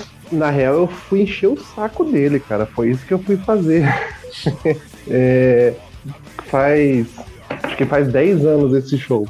Foi um, era Mid Fest que teve aqui em Curitiba. Foram três edições e aí na segunda edição, acho que em 2011 ou 2012, aí eles vieram pra cá e era só o Corp Clan e uma acho que foi Terra Celta, era uma outra banda, daí tinha toda essa pegada medieval ali do evento e tal, a galera artesanato, vendendo as paradas, e eu fui lá por causa do Corbitano, não conhecia nada do, do rolê. E eu lembro que eu fui muito por causa do primeiro violinista que eles tinham, que é Iaco, alguma coisa assim o nome dele. Aquele maluco que usava o terno branco? Não, o, o que tava no show era esse cara. Eu fui porque eu queria ver o outro, que ele era careca em cima e cabeludo atrás, e ele tocava violino na barriga, velho. Ele não, ele não segura o violino no pescoço, ele botava no, no quadril aqui, e eu achava isso sensacional. E eu queria ir lá e ver esse cara. E daí chegou lá e não era esse cara, era um outro maluco. Eu acho muito da hora, porque a fez- banda toda vestida de camponês e o maluco com terno branco e uma cartola no meio do show. Sim. E daí, então, daí tinha esse maluco aí no violino. E o cara, o- no meio do show, eu lembro que a banda parou, sai, toma uma água e o cara fica sozinho, mandando um solo, assim. Ele tinha uns sinos no pé, ele ficava batendo o pé no chão, tocando violino lá. No fim, acabei achando legal. E aí, depois do show, cara, o, a gente foi pro bar e algumas pessoas falando que a banda ia descer ali, tomar uma cerveja com a galera. E ninguém tava botando muita fé. E de repente eles saíram mesmo e vieram lá pra, pra tomar uma cerveja com a galera. Só que, tipo, tava rolando essa feirinha medieval lá no, no bar, lá no, no bagulho. E o povo tava lá do outro lado, cara. As pessoas estavam cagando porque o Corp Clan tava ali saindo tomar uma cerveja com a galera. Eles foram comer um pão com pernil. Devia estar muito bom aquele pão com pernil. Era só o que estavam servindo lá. Eu lembro que eu tava com outro amigo meu e a gente foi atrás deles e ficamos, tipo, a gente não sabia nem falar inglês, tá ligado? A gente ficava só enchendo o saco dos caras, pedindo, ai, me dá uma paleta. Eu lembro que eu invoquei que eu queria o chapéu daquele flash lá deles lá, que ele fiquei enchendo o saco dos caras, que queria pegar as paradas, e no fim daí esse cara ficou conversando com a gente. Aí, porra, podemos tirar foto com você? E daí ele, não, com certeza, podemos. E daí eu fui pegar meu celular sem bateria. Eu, calma aí, vou procurar um outro amigo meu que tem um celular lá, e o cara ficou me esperando, velho. Ele ficou lá, daí quando eu voltei, ele, oh, não, você foi pegar o celular, deu, é, tô aqui. Daí fui tirar foto e o celular saiu tudo escuro a foto. Aí eu fui atrás de outra pessoa, pedi o celular. E ele na maior paz, velho. Ele ficou lá, pá. E aí, porra, velho, foi, foi super massa, foi super massa. A gente conversou muito com o vocalista, eu não lembro o nome dele, Ione, Johnny, alguma coisa assim. E, e eu lembro que falamos com um guitarrista também e um outro, acho que é um daí um pouco mais velho, assim, que é o que toca o acordeon. Aí o resto da banda eles eram um pouco mais fechados, assim, eles só ficaram num canto lá, não vieram interagir com a galera. E algumas outras pessoas também ficaram ali conversando, tirando foto, pedindo autógrafo, compraram CD, pá. Então foi, foi super massa, foi super massa. Eu caí no. Eu conhecia o Corp né, tipo um pouco mais de, de um ano, talvez, assim, nem era fã nem nada, e caí no show deles meio de paraquedas e foi, foi muito bom, foi da hora. Sim, eu acho muito da hora. Eles parecem uns caras muito gente boa, assim, de bater papo, assim. E uma coisa que eu acho interessante sobre o Corp Clan, até porque a gente pode até voltar a um assunto que a gente comentou no episódio de. Eu nem lembro qual foi. Se não foi de língua, se foi de meio ambiente, sei lá. Que o Capricorn tem um rolê que, apesar de ser ele é uma banda de folk finlandesa, e que eles falam que eles acham muito esquisito bandas que são finlandesas e falam sobre viking, porque os vikings não eram finlandeses. Os finlandeses tinham mais um rolê camponês, de mais de agricultura e tal. Eles falam muito mais sobre isso, né? Agricultura, um rolê com a terra e tal. E que ele acha que é muito é, vendido a galera, tipo, que fica fazendo som de viking só pra chamar atenção, pra, pra querer vender, tipo, não é uma parada real e tal. Acho uma hora essa postura deles. Mas, assim, eu gosto de muitas singles deles, eu gosto de muitas músicas, mas os álbuns aí são muito repetitivos, cara, não tem como. E não precisa lançar tanto álbum também, né, caralho? Eu amo pra porra. É, o Corp Clan é o ACDC do, do folk metal, cara. Você escutou um CD dele. Meu Deus, perfeito. Perfeito. Exatamente. Esse álbum último, cara, ele é indiferenciável. Você escuta, tipo, parece que você tá ouvindo ela em looping, ou, ou todas as demais em looping. É, é tenso. É, é bom, mas. Bom, é, as cascas, vodka, tequila, beer beer. Gosto Ah. de uma do Tales Along the Road. Acho que é Tulicô. Nossa, sou apaixonada por esse, álbum, música. esse álbum eu acho ma- ma- ma- mais legal deles, assim. Ele é meio diferente dos outros, né? Um pouquinho. Sim, sim. Tipo, ou pelo menos entre si, assim, ele é. É. Então, nossa, eu gosto muito dessa música, tipo, já pensei em tatuar umas partes, porque a letra é muito incrível dessa, Uhum. dessa, dessa música. E. Nossa, essa, essa tipo, eu defendo, assim. As outras eu ignoro, mas essa eu defendo pra sempre. Eu gosto, da, do, do bait que a gente teve no clipe de Tequila, porque falaram que assim, o clipe que ia ter coisa do Brasil, e tipo, é só. É só uma bandeirinha ali no, no coisa, tipo, umas paradas, tipo uma TVZ que tu bota os índios dançando e só. É isso. Eles Que que podiam rolou? lançar corote, ia ser legal. É porque Corote, na, a tequila, é, a música tequila faz citam Brasil, né? Quando eu falo, eu falo de caipirinha. Ah, tá. Ah, tá. Aí, quando eles foram lançar o clipe, eles anunciaram que o clipe ia ter imagens do Brasil. Aí ela tava pensando que ia ter, sei lá, alguma coisa de show, alguma coisa de folclore, que não, tipo, é só uma bandeira do Brasil que aparece no canto, uma TVzinha com os índios dançando, e é isso. E ele fala caipirinha três vezes na música. É, caipirinha, exatamente. É, muito bom, muito bom. Não, é uma banda que eu acho que mesmo ela sendo repetitiva e tal, é uma banda que é muito divertida, assim, tipo, é uma banda que não é o, o tipo de banda que você, nossa, eu vou escutar esse álbum porque eu quero escutar um álbum do Coldplay, mas que se tocar uma música não vai incomodar, tipo, é uma música que todo mundo gosta, assim, e eu acho que não deve ter uma bebida alcoólica que eles não tenham uma música também, o que é muito interessante. É. Essa aqui eu não vi ainda. Eu acho que vinho, vinho eu não vi eles falando aí. Né? Mas é, eu acho muito bom um álbum deles, que eu acho que, se eu não me engano, ou é o primeiro ou é o segundo, que é o Spirit of the Forest. Eu acho que é o primeirão, o primeirão. É o primeiro, né? E ele tem ainda É um pouco do que era a banda anterior do vocalista, que era aquela chamane do. Porque é- essa primeira banda que ele tem não tem nada de metal, tá ligado? É um negócio super místico, assim tal. É só ele e uma guria lá, que eu não lembro o nome. Daí é ele no violão, ela batucando e os dois cantando. E aí nessa Spirit of the Forest tem umas músicas super bonitas, assim, então é, é- é menos alcoólico o álbum e mais místico, assim, pá, eu acho super massa. Aí depois desse- do próximo álbum pra frente a coisa vai ficando meio repetitiva e mais festa e Sim. bebida, né? Que eu concordo muito com o Gustavo. Inclusive, acho que o primeiro álbum, que é o Spirit of Force, alguma coisa assim, é um dos que eu consigo ouvir assim tranquilamente ele inteiro, porque ele não é cansativo, ele é curtinho, ele tem, sei lá, 45 minutos, se não me engano. E eu acho que é um dos únicos álbuns que atualmente eu consigo ouvir assim inteiro.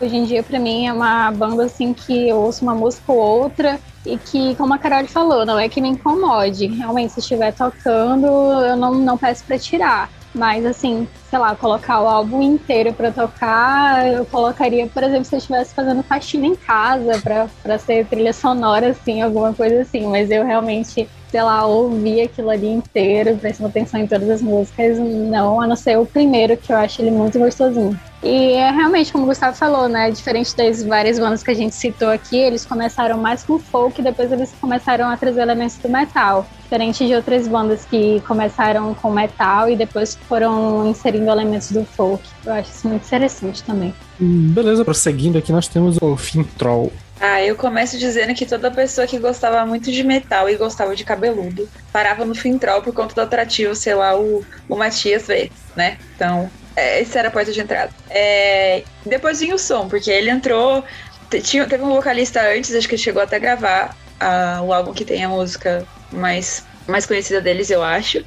É, que é inclusive a que eu mais gosto, então, tipo, entra numa uma coisa comigo mesma. Mas eu acho que eles começam é aquilo que eu falei um pouquinho mais anteriormente, que eles eles têm, ele carrega um pouquinho de, uma, de um teatro assim na voz, no jeito como ele canta, parece que ele tá trazendo os, sei lá, os, os personagens assim das histórias que, que eles contam. Então acaba encontrando o som, que é um pouco carrega um pouco disso também, principalmente nos álbuns mais novos, e combina muito bem assim, tipo, traz o folk, traz o metal, ele transita entre, entre o extremo também, às vezes tem gutural, claro, mas eu gosto bastante, assim, do que eu já ouvi de, de Fintroll. Esse nome é muito bonitinho também, Tem muito Melodeath também, né? Muito Melodeath nas músicas. completamente. E, tipo, eles são finlandeses e eles cantam em sueco, eu acho isso muito da hora. Cara, Sim, gente, sim. eu sou a pessoa que gosta de ficar prestando atenção na, na sonoridade da- da- das palavras. Sou de letras, né? Então, eu gosto muito de ouvir assim. Combina quando super, né? eles- Então, é, nossa, sim, é muito bom. Mais alguém quer, quer falar sobre Fintroll? Essa eu realmente não manjo nada. Só que o vocalista é Lembra, gostoso assim, mesmo, tipo, fora isso. O vocalista, deixa eu dar uma olhada. Tipo, se ele era finlandês ou se ele era sueco. Tem um rolê assim de que um teve que aprender é, uma língua pra cantar. Não sei se era ele mesmo ou se era o anterior. Foi ele porque o anterior cantava em sueco, alguma coisa assim. Ano passado eles chegaram a lançar um álbum, né? Mas eu, eu acho que eu não ouvi o álbum. Se eu ouvi, eu não lembro. Eles eram uma banda que tava um tempinho sem lançar nada, né? Sim, Ah, pode crer. É, ele é finlandês, né? É isso. Isso. Ele é finlandês e canta sueco. Tá, não é tão longe pra eles, mas enfim. É um desafio. Caraca, está desde 2013 sem lançar nada. Que doido. 2013? É.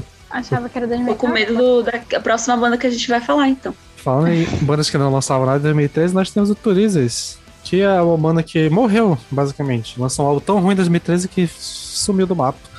Mas é uma banda que eu gosto muito dos primeiros. do- acho que é The Very Way e o Stand Up Fight. Eu acho muito da hora esses, esses álbuns. Eu amo o cover que eles têm de, de Rasputin. É uma das melhores coisas que eu já ouvi na vida. É minha música favorita deles. Eu acho muito da hora o som. Só que realmente é, o álbum de 2013, que é todo errado, nome ser Turismo 2013, o som é ruim, a capa é feia. Tipo, é um álbum tão ruim que a banda acabou, basicamente. Não oficialmente, né? Mas nunca mais ouvi falar deles. Eu não manjo quase nada dessa banda, galera, então eu vou passar. Mas todas as capas que eu vi eram feias, Sander não fez só essa, não. Todas. Ah, tem umas que são simpáticas. Tipo a do Vanning Way, que é tipo um barco. Mas lá, é um barco. Tranquilo. É porque a de 2013 superou, né, a feiura. Então, Eu tô olhando aqui a capa nesse momento. tadinha. É, eu acho que eles. Eu tenho uma analogia pra eles, que é eles subirem assim num, na montanha russa, bem no topo, assim. E aí, tipo, galera, acho que a gente não tem mais pra onde ir, a gente só vai descer agora. E aí eles caíram lá no fundo do poço com 2003, porque esses dois que o Sander falou são incríveis. Tipo, eles se superam em muitos níveis. Tem a mina lá que a gente, a mina que a gente acabou de comentar O também. Exemplo, caralho, toca pra parte acordeão. né? Era Bom demais. incrível. As pessoas que, que foram em shows, elas disseram que. Elas dizem que eram muito bons, que, tipo, eles vestiam roupinhas, né? E etc. E era, era bom mesmo, sabe? Então não sei. É só. Não. Triste, sei lá. Não, e tu vendo os shows, os vídeos de shows, dá pra ver que eles é animadaço. Tipo, tem uma, uma performance que eles fazem de Rasputin, que antes do início da música, o, a Neta Skog com o acordeão e o maluco no, no violino ficam duelando um com o outro até entrar na música. É mó da hora mesmo. Sim, É, sim, é triste, cara. triste demais. É bem isso que o Lucas falou. Que ele nunca foi fã de folk, mas que o stand-up and fight ah, atingiu todo mundo do metal. Aí eles. Imagina a expectativa da galera, tipo, "Ih, gente que nunca curtiu chegando no, no soul e eles lançam uma coisa É foda, dessa. foda. E tipo assim, 2013 nem foi um ano ruim, cara. Tipo, teve anos piores. Mas não sei. Será que um dia eles vão vir pra dizer, tipo, acabamos real? Ou eles vão trazer um bom álbum, assim? Fica aí a indagação. Ah, não sei, não sei. Nem sei, se eu, nem sei se eu quero ouvir alguma coisa nova deles, na real. Acho que pela curiosidade mórbida.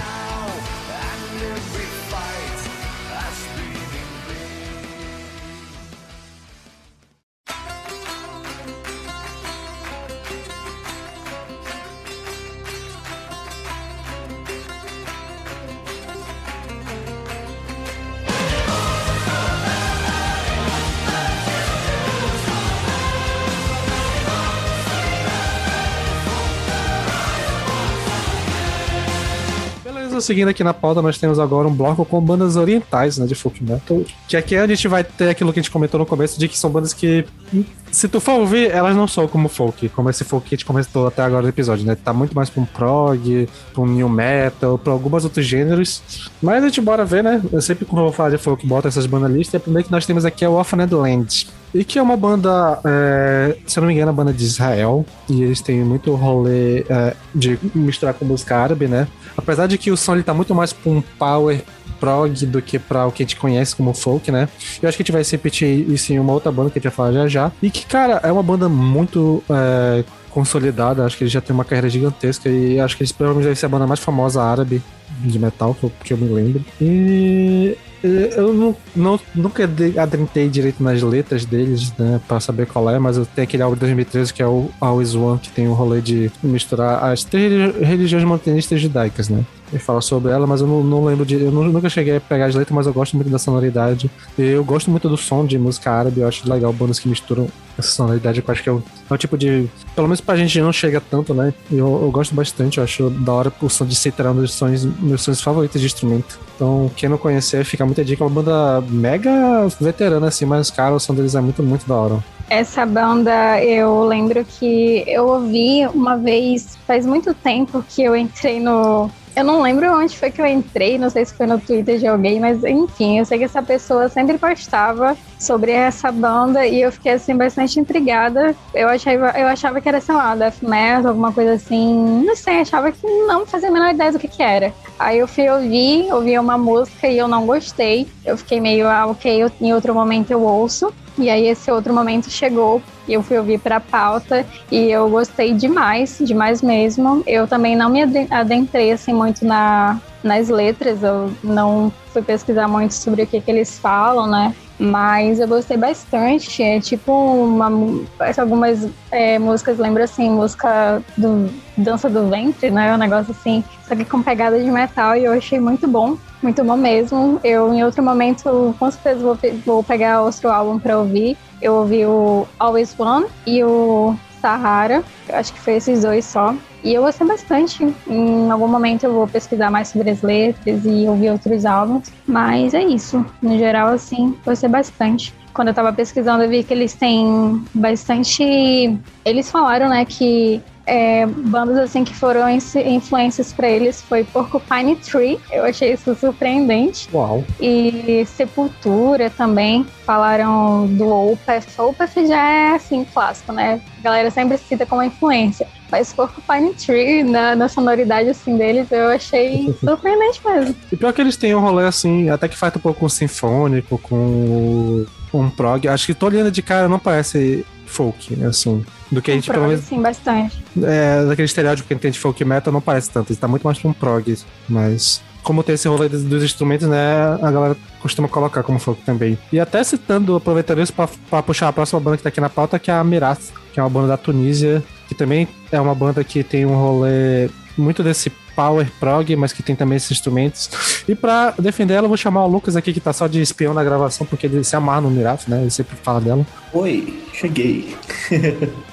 cheguei do nada pra falar de Mirath. Tudo bem, é isso aí. Uh, cara, essa banda, ela é, é que nem você falou do Offernland, né? Ela é uma banda de power prog, basicamente, com influências árabes, assim. E até Mir significa legado em árabe, né? Então, assim, os caras realmente, o nome da, da banda é, é, é árabe. Uh, e antes de eles formarem uma banda, eles tinha uma banda, to, todos os membros juntos, um, outros membros também, né, que saíram depois que formaram, mas eles tinham uma, uma banda de cover, que eles faziam cover de Death e de Symphony X. Então, assim, dá pra ver que era, é, é a influência, assim, bem abrangente deles. Uh, mas a sonoridade do Mirror é bem power prog mesmo, assim, é, é bem puxadona pro, um power com elementos de prog. E, cara, mas é muito gostoso de ouvir. Eu, os últimos dois álbuns são maravilhosos, assim. Acho que o primeiro álbum deles é super powerzão. Né? Até, até eu que gosto muito de power, eu fiquei assim, tipo, ah,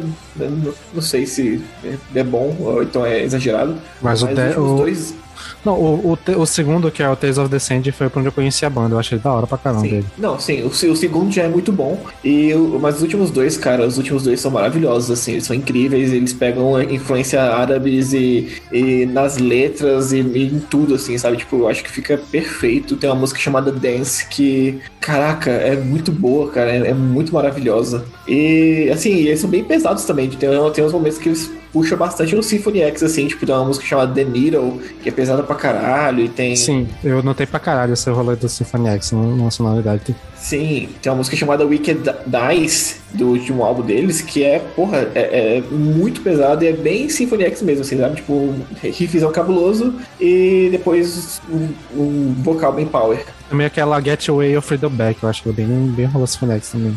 Essa eu não lembro. Mas. Mas é isso, o vocalista Zay, ele, ele traz um, no, na voz dele, assim, ele traz bastante influência da, da cultura árabe também, com aquelas mudanças vocais que, que, que tem na, em várias músicas árabes, sabe? Então, assim, nossa, é muito bom. Eu acho maravilhoso ouvir eles e dá uma alegria enorme de, de sei lá, ouvir eles e dar vontade de dançar. Muito estranho.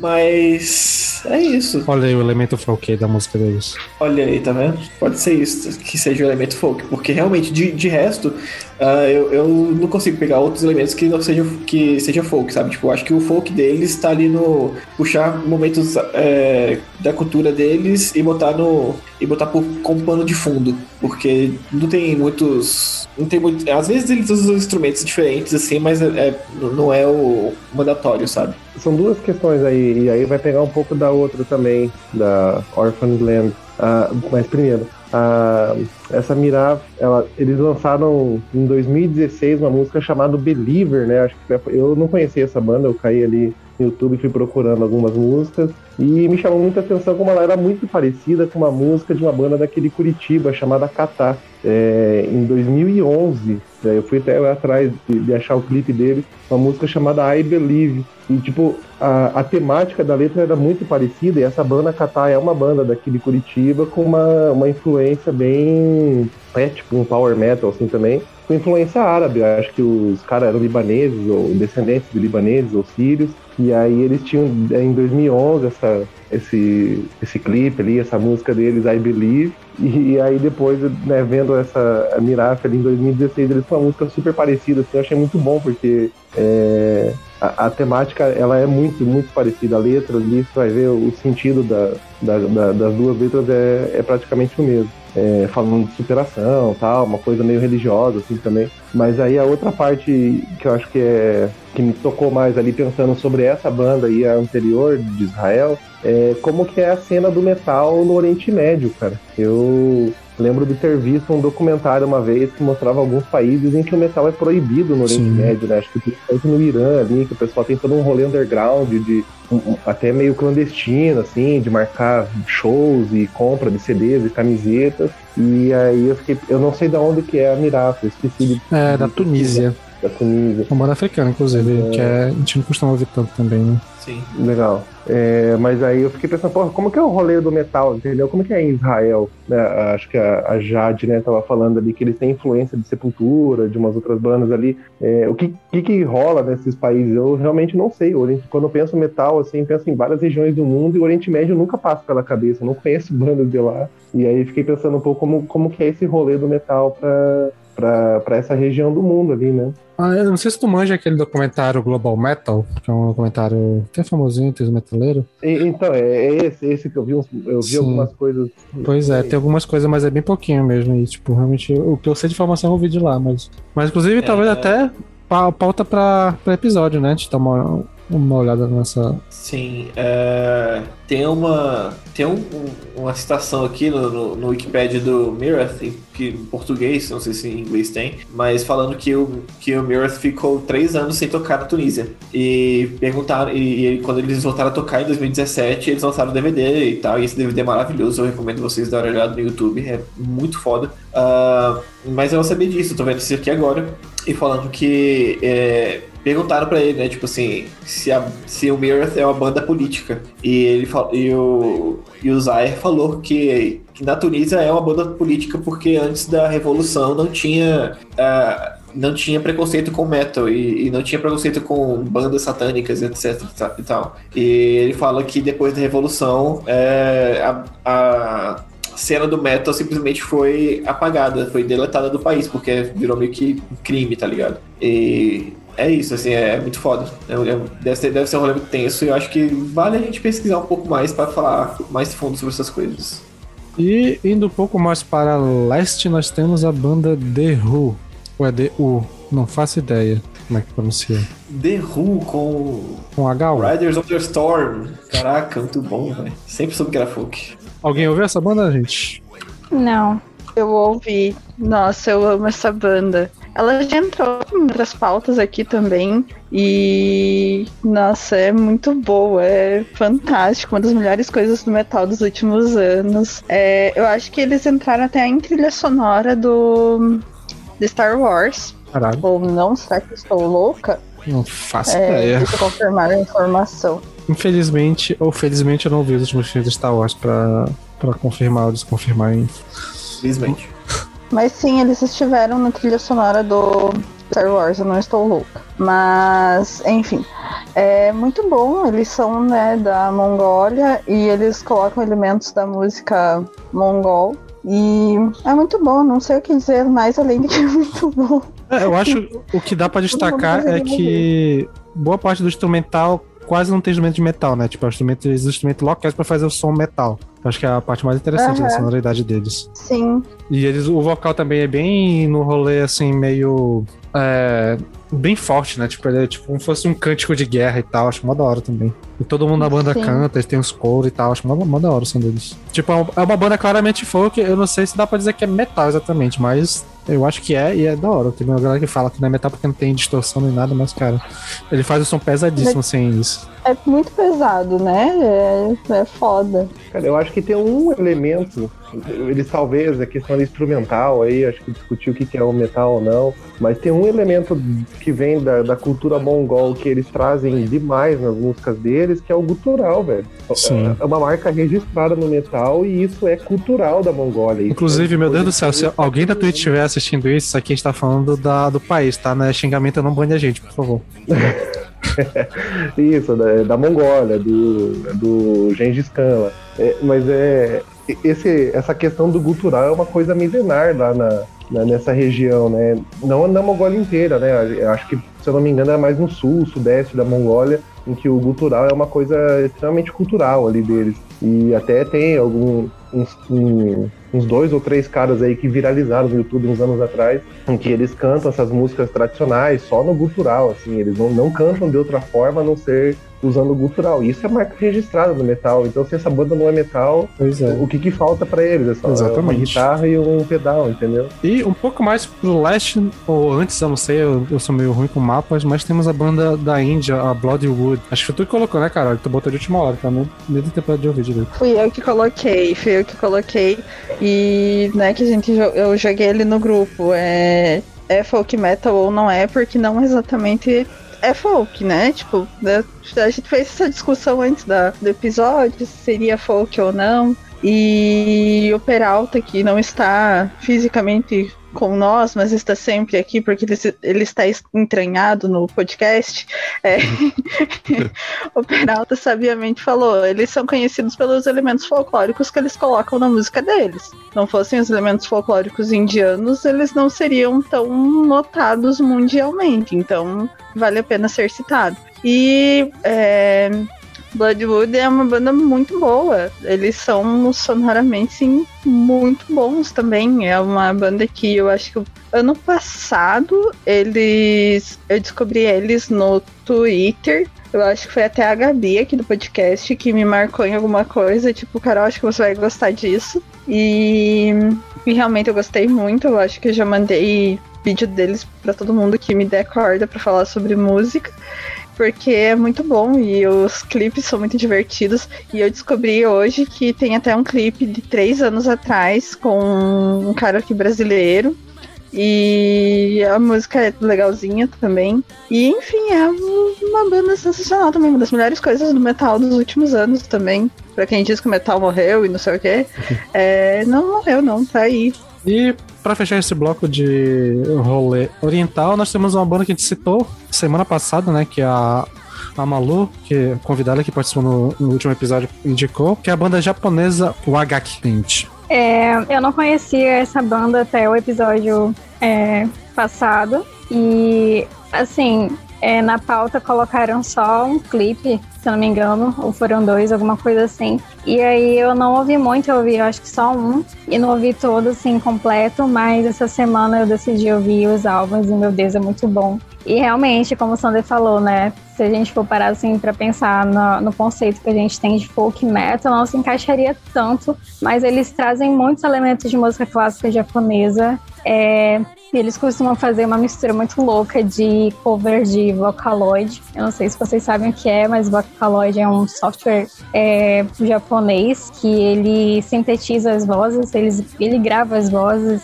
não sei explicar, mas eles gravam eles fazem essa mistura desse, desses covers de Vocaloid com música clássica japonesa e colocam umas coisas lá de metal e fica muito bom. E nossa, eu não, não sei mais o que falar. Só que eu acho que todo mundo deveria dar uma chance um dia e ouvir pelo menos, sei lá, um álbum, porque é realmente muito, muito interessante. Sim, bom pra caralho. Eu fui ouvir também durante a semana, não conhecia. Inclusive, se estiver ouvindo, muito obrigado pela indicação, Malu. Ótima banda. Amei. E assim, eu não sei o que mais dizer pra, pra convencer alguém a ouvir, né? Mas assim, se tu gosta de música japonesa no geral, assim, principalmente instrumental, flauta, tambor, banjo, essas paradas que, de, que tem muito no rolê japonês, cara, vai ouvir, porque é, é muita maestria que eles fazem, cara. É muito bem executado, não tá ali à toa. Tipo, é tudo muito bem pensado de vai encaixar cada instrumento, cara. Muito, muito bem feito, bicho. É bom pra caralho. E a, e a vocalista canta pra porra também, nossa, muito bom.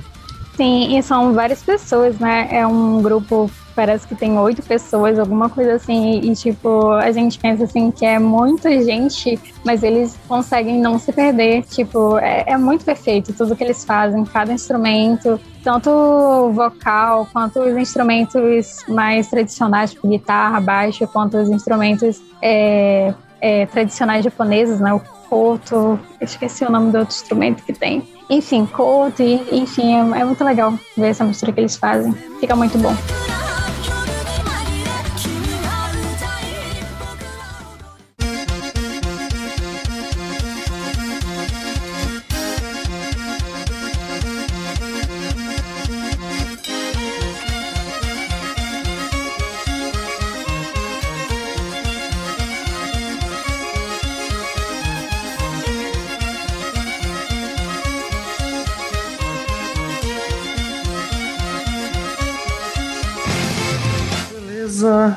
Prosseguindo aqui, é uma banda aqui que vai entrar naquele mesmo rolê do que não é exatamente folk, mas entrou aqui mais pela influência, porque influenciou todo um ramo do folk metal, que é o pirate metal, né? Que é a Running Wild. Eu já adianto que não sou muito fã, eu já ouvi algumas coisas e não sou tão fã assim, na sonoridade.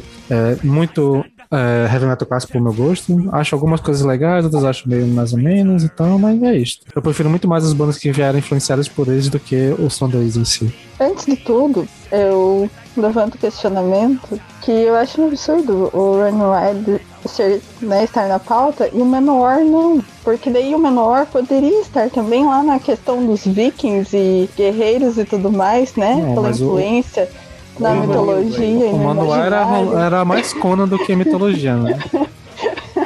É, não, porra, eu gosto demais do Running Wild, mas só que eu, eu realmente eu, eu fiquei surpreso de ver que ele tá numa pauta de folk metal, assim, né? Ele.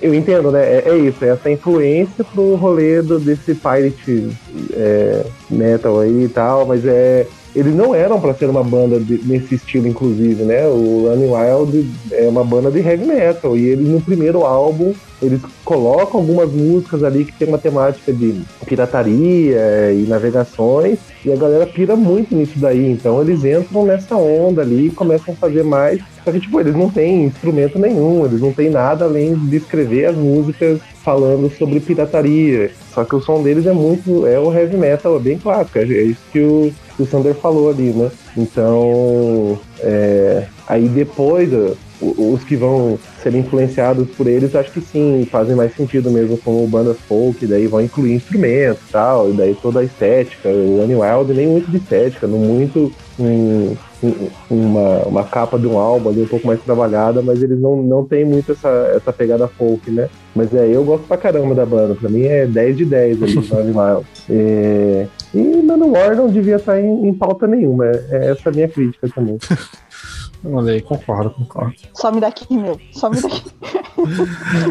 Então, né, como temos essa explicação, o Wild não é exatamente folk, entrou aqui só pela, pela influência, e eu vou achar, eu vou chamar o Storm agora, ele vai representar todo o rolê Vink é, Pirate Metal, porque né, é banda pra caralho, não vamos perder muito tempo, só pra citar da, da banda que importa, que é o Storm, banda que eu amo, puta que pariu, que banda boa. Eu gostava muito dos álbuns primeiros, assim, dos dois, dois dos primeiros, aí eu parei um pouco de ouvir, eles lançaram um álbum no passado que eu adoro. Inclusive, se a gente fosse fazer hoje o top, o episódio top melhores do ano de 2020, eu ia cometer o crime de colocar esse álbum no meu top 3, porque acho que foi, tirando o álbum do Catatone e do Igor, foi o álbum que eu mais ouvi até hoje. Qu- Quase toda semana eu ouço, porque esse álbum é muito bom, mano. Mano, que álbum gostoso. Eu, eu sou muito, eu sou muito cadelinha do Eurostorm, cara. Banda divertida, sonora, sonoridade da hora, engraçados, os clipes são mó da hora. Eu, eu, eu, eu deito demais pra eles. Eu gosto muito de Geostorm, mas eu não, eu não, eu parei uma dada época de acompanhá-los. Eu não, acho que eu nem ouvi porque eles lançaram por último. Mas era uma banda muito engraçada, né? Aquele clipe de Drink, eu acho, é muito bom. Tipo, eles traziam os elementos quando você menos espera, tem, um violino no meio, sabe? Ah, é, é bom demais. E aí parece que eles, tipo, mudaram totalmente o estilo deles mesmos, né, nos shows, assim. Até onde Ué. eu vi. Antes eles Ficou, eram. tipo- Eles se levavam, lavavam a sério de ser, tipo, vestido de prata. Agora eles largaram. Os caras vai de bermudinha de, de um palmo pro show, vai de Vai boné de sandália. aba reta, é. Sim, não, não, eu, eu adorei, cara. Acho que é a banda que mais conseguiu se reinventar, assim, no rolê folk, power e tal. Inclusive, tem uma discussão clássica, né, no episódio antigo de Power Metal, que a gente discutia se o Storm era power ou folk, pra mim é folk, a Gabi defendia que era power. A gente acabou- citando eles nos dois episódios. Mas, cara, inclusive no último álbum tem uma música chamada Tortuga, que é uma música que tem muito. que tem. É uma- basicamente um rap com um riff. E fica gostoso, bom demais, cara. Puta que pariu, que riff bom. Ai, ai, eu, eu amo esse, esse álbum. E a banda no geral. Inclusive, eles acabaram de lançar um ao vivo. é, é, tipo, que, sai, que tem no YouTube também. e é- nossa, é um dos ao vivo mais bem mixados que eu já ouvi na minha vida, cara. O cara que mixou aquilo tá de parabéns. Cara, é- eu, eu não sou muito fã do Iostorm, eu acho que tem. Mas é, é meio de, de Shadowpiece minha, sabe? É, eu acho que eles estão pra, pro, pro rolê da, da pirataria, tipo o, o Piratas do Caribe, tá ligado? Eles, dão, eles são tipo o Mamonas Assassinas do rolê, assim. Eles dão aquela esculachada. e Eu gosto de algumas músicas, eu acho legal, mas aí eu fico meio meio cri-cri ali com, tipo, porra, eles pintam uma pirataria muito bonita, muito alegre, festiva, e o bagulho era, tipo, outro rolê, assim, mas é, é, no geral, tipo, é, é ok, só que eu não acompanho muito, né, é isso, eu conheço algumas músicas deles, assim, as mais clássicas ali, e eu prefiro Running Wild, é isso. E pra fechar o episódio, bora falar aqui alguma das bandas que a gente não conseguiu encaixar em nenhum outro lugar. E aqui vai ser no rolê mais Toque Me Voe, mais rapidão. A primeira banda que tem aqui é o Liriel, que é uma banda que eu amo demais. Inclusive, esse álbum que tá aqui, Paraná de Circles, é, no meu Last FM, que existe desde 2013, 2012, eu acho, por aí, é o álbum que consta como o álbum que eu mais ouvi na vida. Tem uma porrada de mais de mil ouvidas, eu amo. É um folk triste, assim, tipo, é um é um vocal feminino, são dois vocais femininos, na verdade. É um som bem mais tranquilinho, mais vibe, assim e tal, bem, bem de boa. O folk é mais porque tem um, tem um violoncelo e um violino. Mas assim, é tipo um som bem, bem tiozinho, bem vibe, bem da hora. Adoro a voz da vocalista. É, nos últimos álbuns eles acabaram vindo pra um rolê um pouco mais. Não sei, não sei explicar, mas meio prog não tão legal, que ficou um pouco genérico e tal. Mas tanto esse álbum de 2009, se não me engano, que é o Paranoid Circles, e o seguinte, que é o Lover Age, que é de 2011, são impecáveis, cara. Muito bom. Uma banda alemã. Da hora. Inclusive tem músicas em alemão também. Mais alguém ouviu aqui? Eu ouvi, é, eu já tinha ouvido esse álbum antes e eu não lembrava. Tipo, eu ouvi faz um tempão, né? Nem lembro como foi que eu cheguei nessa banda. E não sei, eu acho que eu fiquei de ouvir melhor em outro momento e acabei esquecendo. E eu fui ouvir de novo. E eu pensei, ué, eu conheço essa banda. E aí eu realmente já tinha ouvido esse álbum. E caramba, é muito bom. Muito, muito bom. E tu falou do, do lance do folk triste, mas eu não achei muito, não. Eu acho que algumas músicas em específicos, pelo menos assim, é, em específico, pelo menos do, do álbum que tu colocou na pauta. Na verdade, é que eu Ah, é. não, não fui muito atrás das letras, mas Oh, assim, é, as letras são, é, elas são bem bad. e tal. Eu achei, acho que é aquela Lullaby, alguma coisa assim. Bem, cara, eu achei muito gostosinho. Eu fiquei ouvindo aquela Sim. música em loop. É, eu acho que talvez não triste. Eu acho que até uma palavra que não vai combinar, eu acho que é um folk sóbrio. É, eles não têm muita firula, assim, né? É um Sim. som mais limpo. Eu achei muito gostoso de ouvir, de verdade. Ah, então essa banda eu escutei porque você recomendou algum dia, algum episódio, você falou, Carol, escuta que você vai gostar. Aí eu fui escutar com expectativas super altas. E daí eu escutei a primeira música, eu amei a primeira música, eu achei muito legal. Aí a segunda música eu não gostei, daí eu não gostei da terceira e nem da quarta. Porém, quem gostou muito dessa banda foi a Carolina Marcon, que a minha amiga Nina Carolina do Twitter, que a maior fã de Camelot do Brasil, que gostou bastante de Liriel. Eu acho que ela até comentou isso também no Twitter, no Instagram, em algum lugar. É, e cara. enfim, então a sua recomendação serviu para outra pessoa também, mas é tem uma música dessa banda que eu gosto bastante, assim, tipo a primeira música deles que eu ouvi eu gostei muito. Eu acho que eu até favoritei ela, assim. Deve ser a Welcome. Boa Ah, mesmo. Só uma ah, observação, Sander, tu falou o nome do álbum, que eu não sei se Ah, falou. acho que falei, mas caso não tenha falado, é Paranoid Circus, que é uma capa muito. Conceitual. Feia. Não, tem a capa que tá no Spotify, eu acho ela feia, mas tem uma capa, a capa alternativa, que é a oficial dos álbuns do CD, que ela é mais feia ainda, mas eu acho conceitual, porque tem uma mulher e uma zebra na capa, recortada assim. Muito da hora. Cara, eu acho o contrário. Eu acho a capa alternativa do Spotify mais bonita do que a original. Ah, eu acho, eu acho fofinho. Inclusive, uma curiosidade, eu ouvi, ouvi Liriel a, a primeira vez que eu li Sandman. Então, na minha cabeça, Liriel virou a trilha sonora oficial de Sandman pra mim.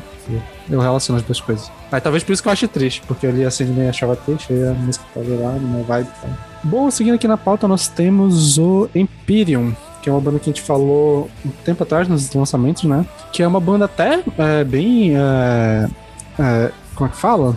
Uma banda veterana, né? Tá aí desde os anos 90. E que sempre caminha ali entre o dark folk e um doom metal. Tem esse rolê assim. E que lançou um álbum incrível desse ano, que é o. o Uber Den que é a capinha que a gente falou que é a capinha do Hobbit. Cara, eu não ouvi. Foi uma dos lançamentos que escapou pra mim. Eu fui ouvir depois do episódio. Cara, que, que álbum incrível.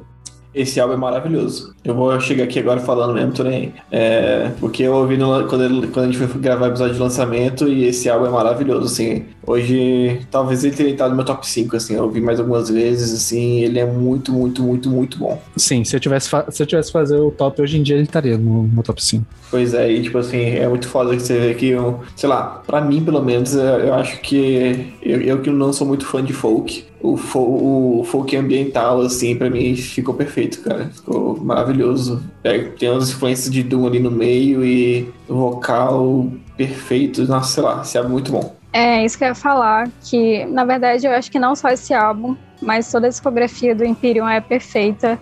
Assim, eles vão muito pro, pra uma pegada mais Doom mesmo, e tipo, um negócio bem etéreo, assim, até. E eu gosto bastante, mas é agora sim eu acho que entra o rolê do folk triste. Porque Sim, as músicas basicamente são sobre depressão, melancolia, amores perdidos, e eles colocam umas coisas meio. uma linguagem assim poética, né? Com aquela, aquele idioma mais antigo, assim. E, cara, é muito bom, muito bom mesmo. Eu acho que é tipo, é aquele tipo de banda que você ouve assim quando tá frio pra combinar e tal, mas cuidado com os gatilhos. Mas, cara, com certeza o álbum do, do ano passado entrou assim no meu top também. Não é desse Eu ano, um desse ano. Aí. Cara, do ano passado, não é não? Não, é tipo. Ah, não, é verdade, gente, tô perdida. Foi esse ano, é porque saiu no começo do ano e eu achei que tinha sido no final do ano passado. É, tá.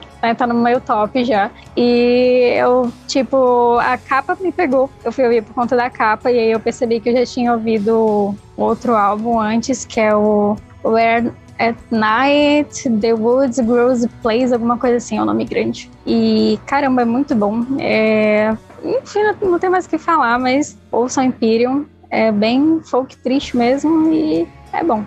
Pra quem curte Doom, é obrigatório, eu diria. Com certeza, com certeza. Ele é um Doom bem arrastadão ainda, né? Sim, sim. A próxima banda que tem aqui na pauta eu coloquei pela sacanagem da coisa, que é a banda BR Terra Mística, que é uma banda que eu.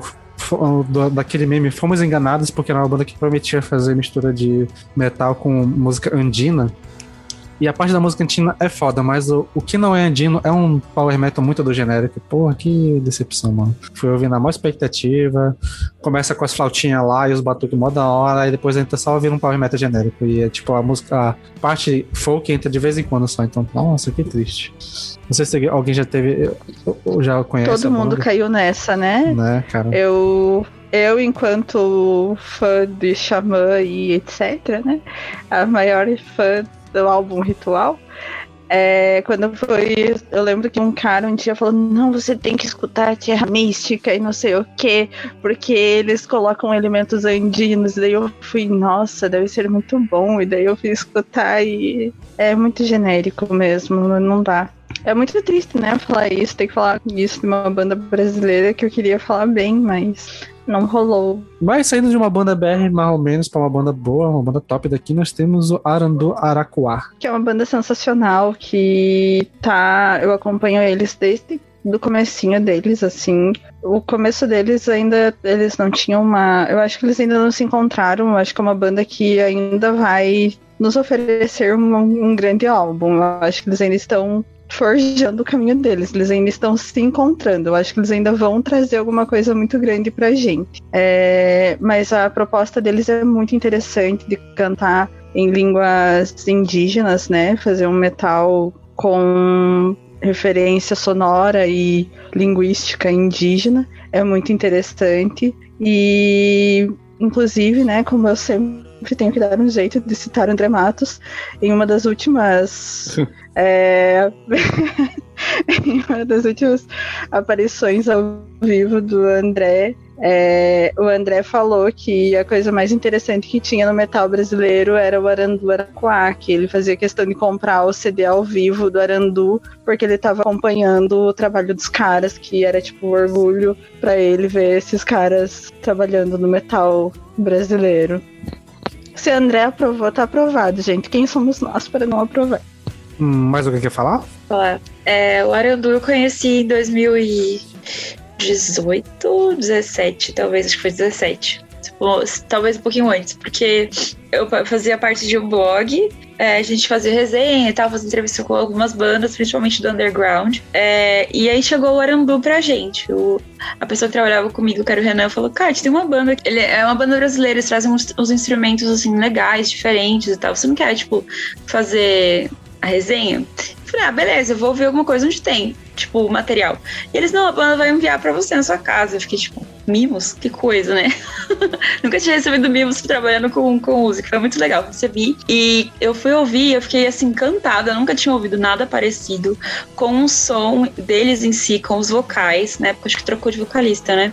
É, mas, nossa, o som deles é muito único é, esses elementos só enriquecem, e eu concordo super com a Carol, que ele, eu acho que eles estão agregando as coisas ainda para encontrar a mistura perfeita para eles ainda. Então acho que pode vir um trabalho bem excelente aí pela frente. Mas eu, sempre, mas eu acompanho eles, infelizmente não pude ir no show deles aqui em São Paulo. Uh, mas é, uma, é um show que eu espero muito poder assistir um dia, porque eles aparentam ser nos vídeos que a gente vê por aí uma banda super única. Eu acho também, cara, é uma banda muito boa. Eu não acompanho tanto a trajetória deles assim, né? Mas é, é uma banda muito boa. Eu acho que assim é, mostra como é possível a gente construir temática ali, né, dentro do folk e, e, e beber na cultura nacional, né? Porra, o Brasil tem muita coisa pra gente incluir dentro da tanto na parte musical ali, né, como em outras questões para construir um folk metal, para construir influências da,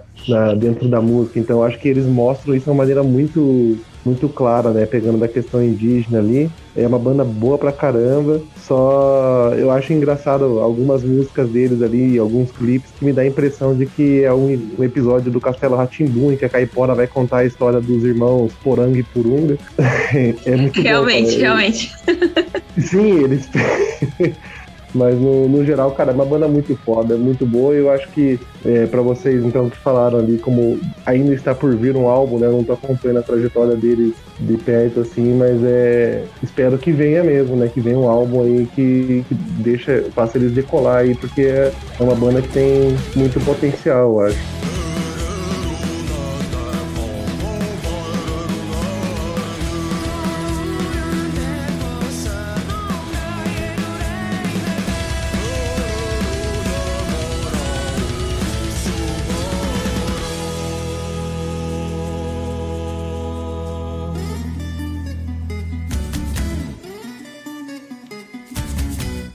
Pessoal, ficamos por aqui, mais episódios, espero que vocês tenham gostado, né? É um episódio de gênero, vai vir em breve também aí, que a gente vai, vai fazer. Um gênero que talvez as pessoas não gostem, mas nós estamos aqui para ser criticado mesmo. E Normalmente, provavelmente esqueceu uma porrada de banda de folk, então se tiver indicações, alguma banda que a gente esqueceu, joga pra gente, comenta aí. Não se esqueça também de chegar nas redes sociais, principalmente na Twitch, que a gente tá fazendo a gravação ao vivo do episódio.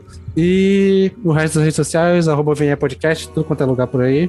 E é isso, segue a gente lá e é nóis. Porra, muito obrigado pelo convite aí, né? Eu acho que foi é, muito bom ter participado aqui do, do, dessa gravação desse podcast. Eu nunca tinha participado de nenhum antes, então é, foi uma experiência muito massa. Adorei conversar com vocês aí sobre essas, todas essas bandas aí que a gente colocou. É, e para fechar o episódio, a minha indicação de, de música é a banda Semicam, uma banda do México. A música se chama Mixteco, ou Misteco E eles vão trazer bastante elementos ali da cultura é, mexicana e maia. Então, desde da, da música até o clipe ali, bastante elementos que até poder identificar da, desse folclore é, americano ali e mexicano. É isso.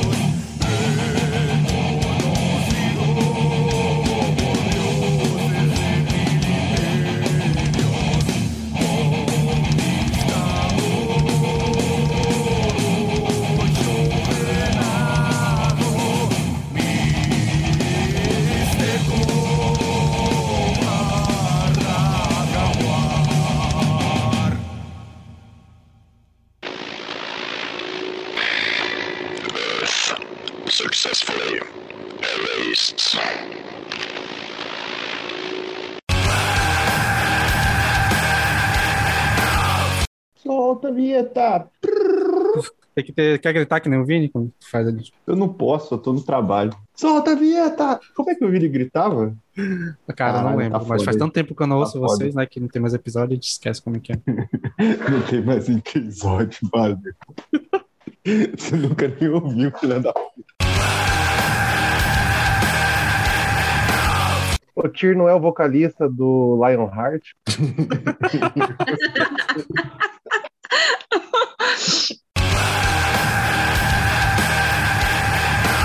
O Denara teve que sair porque ele foi atender um cavalo que passou mal. Muito fofo. Caralho. É. Não tem, nada mais folk do que isso.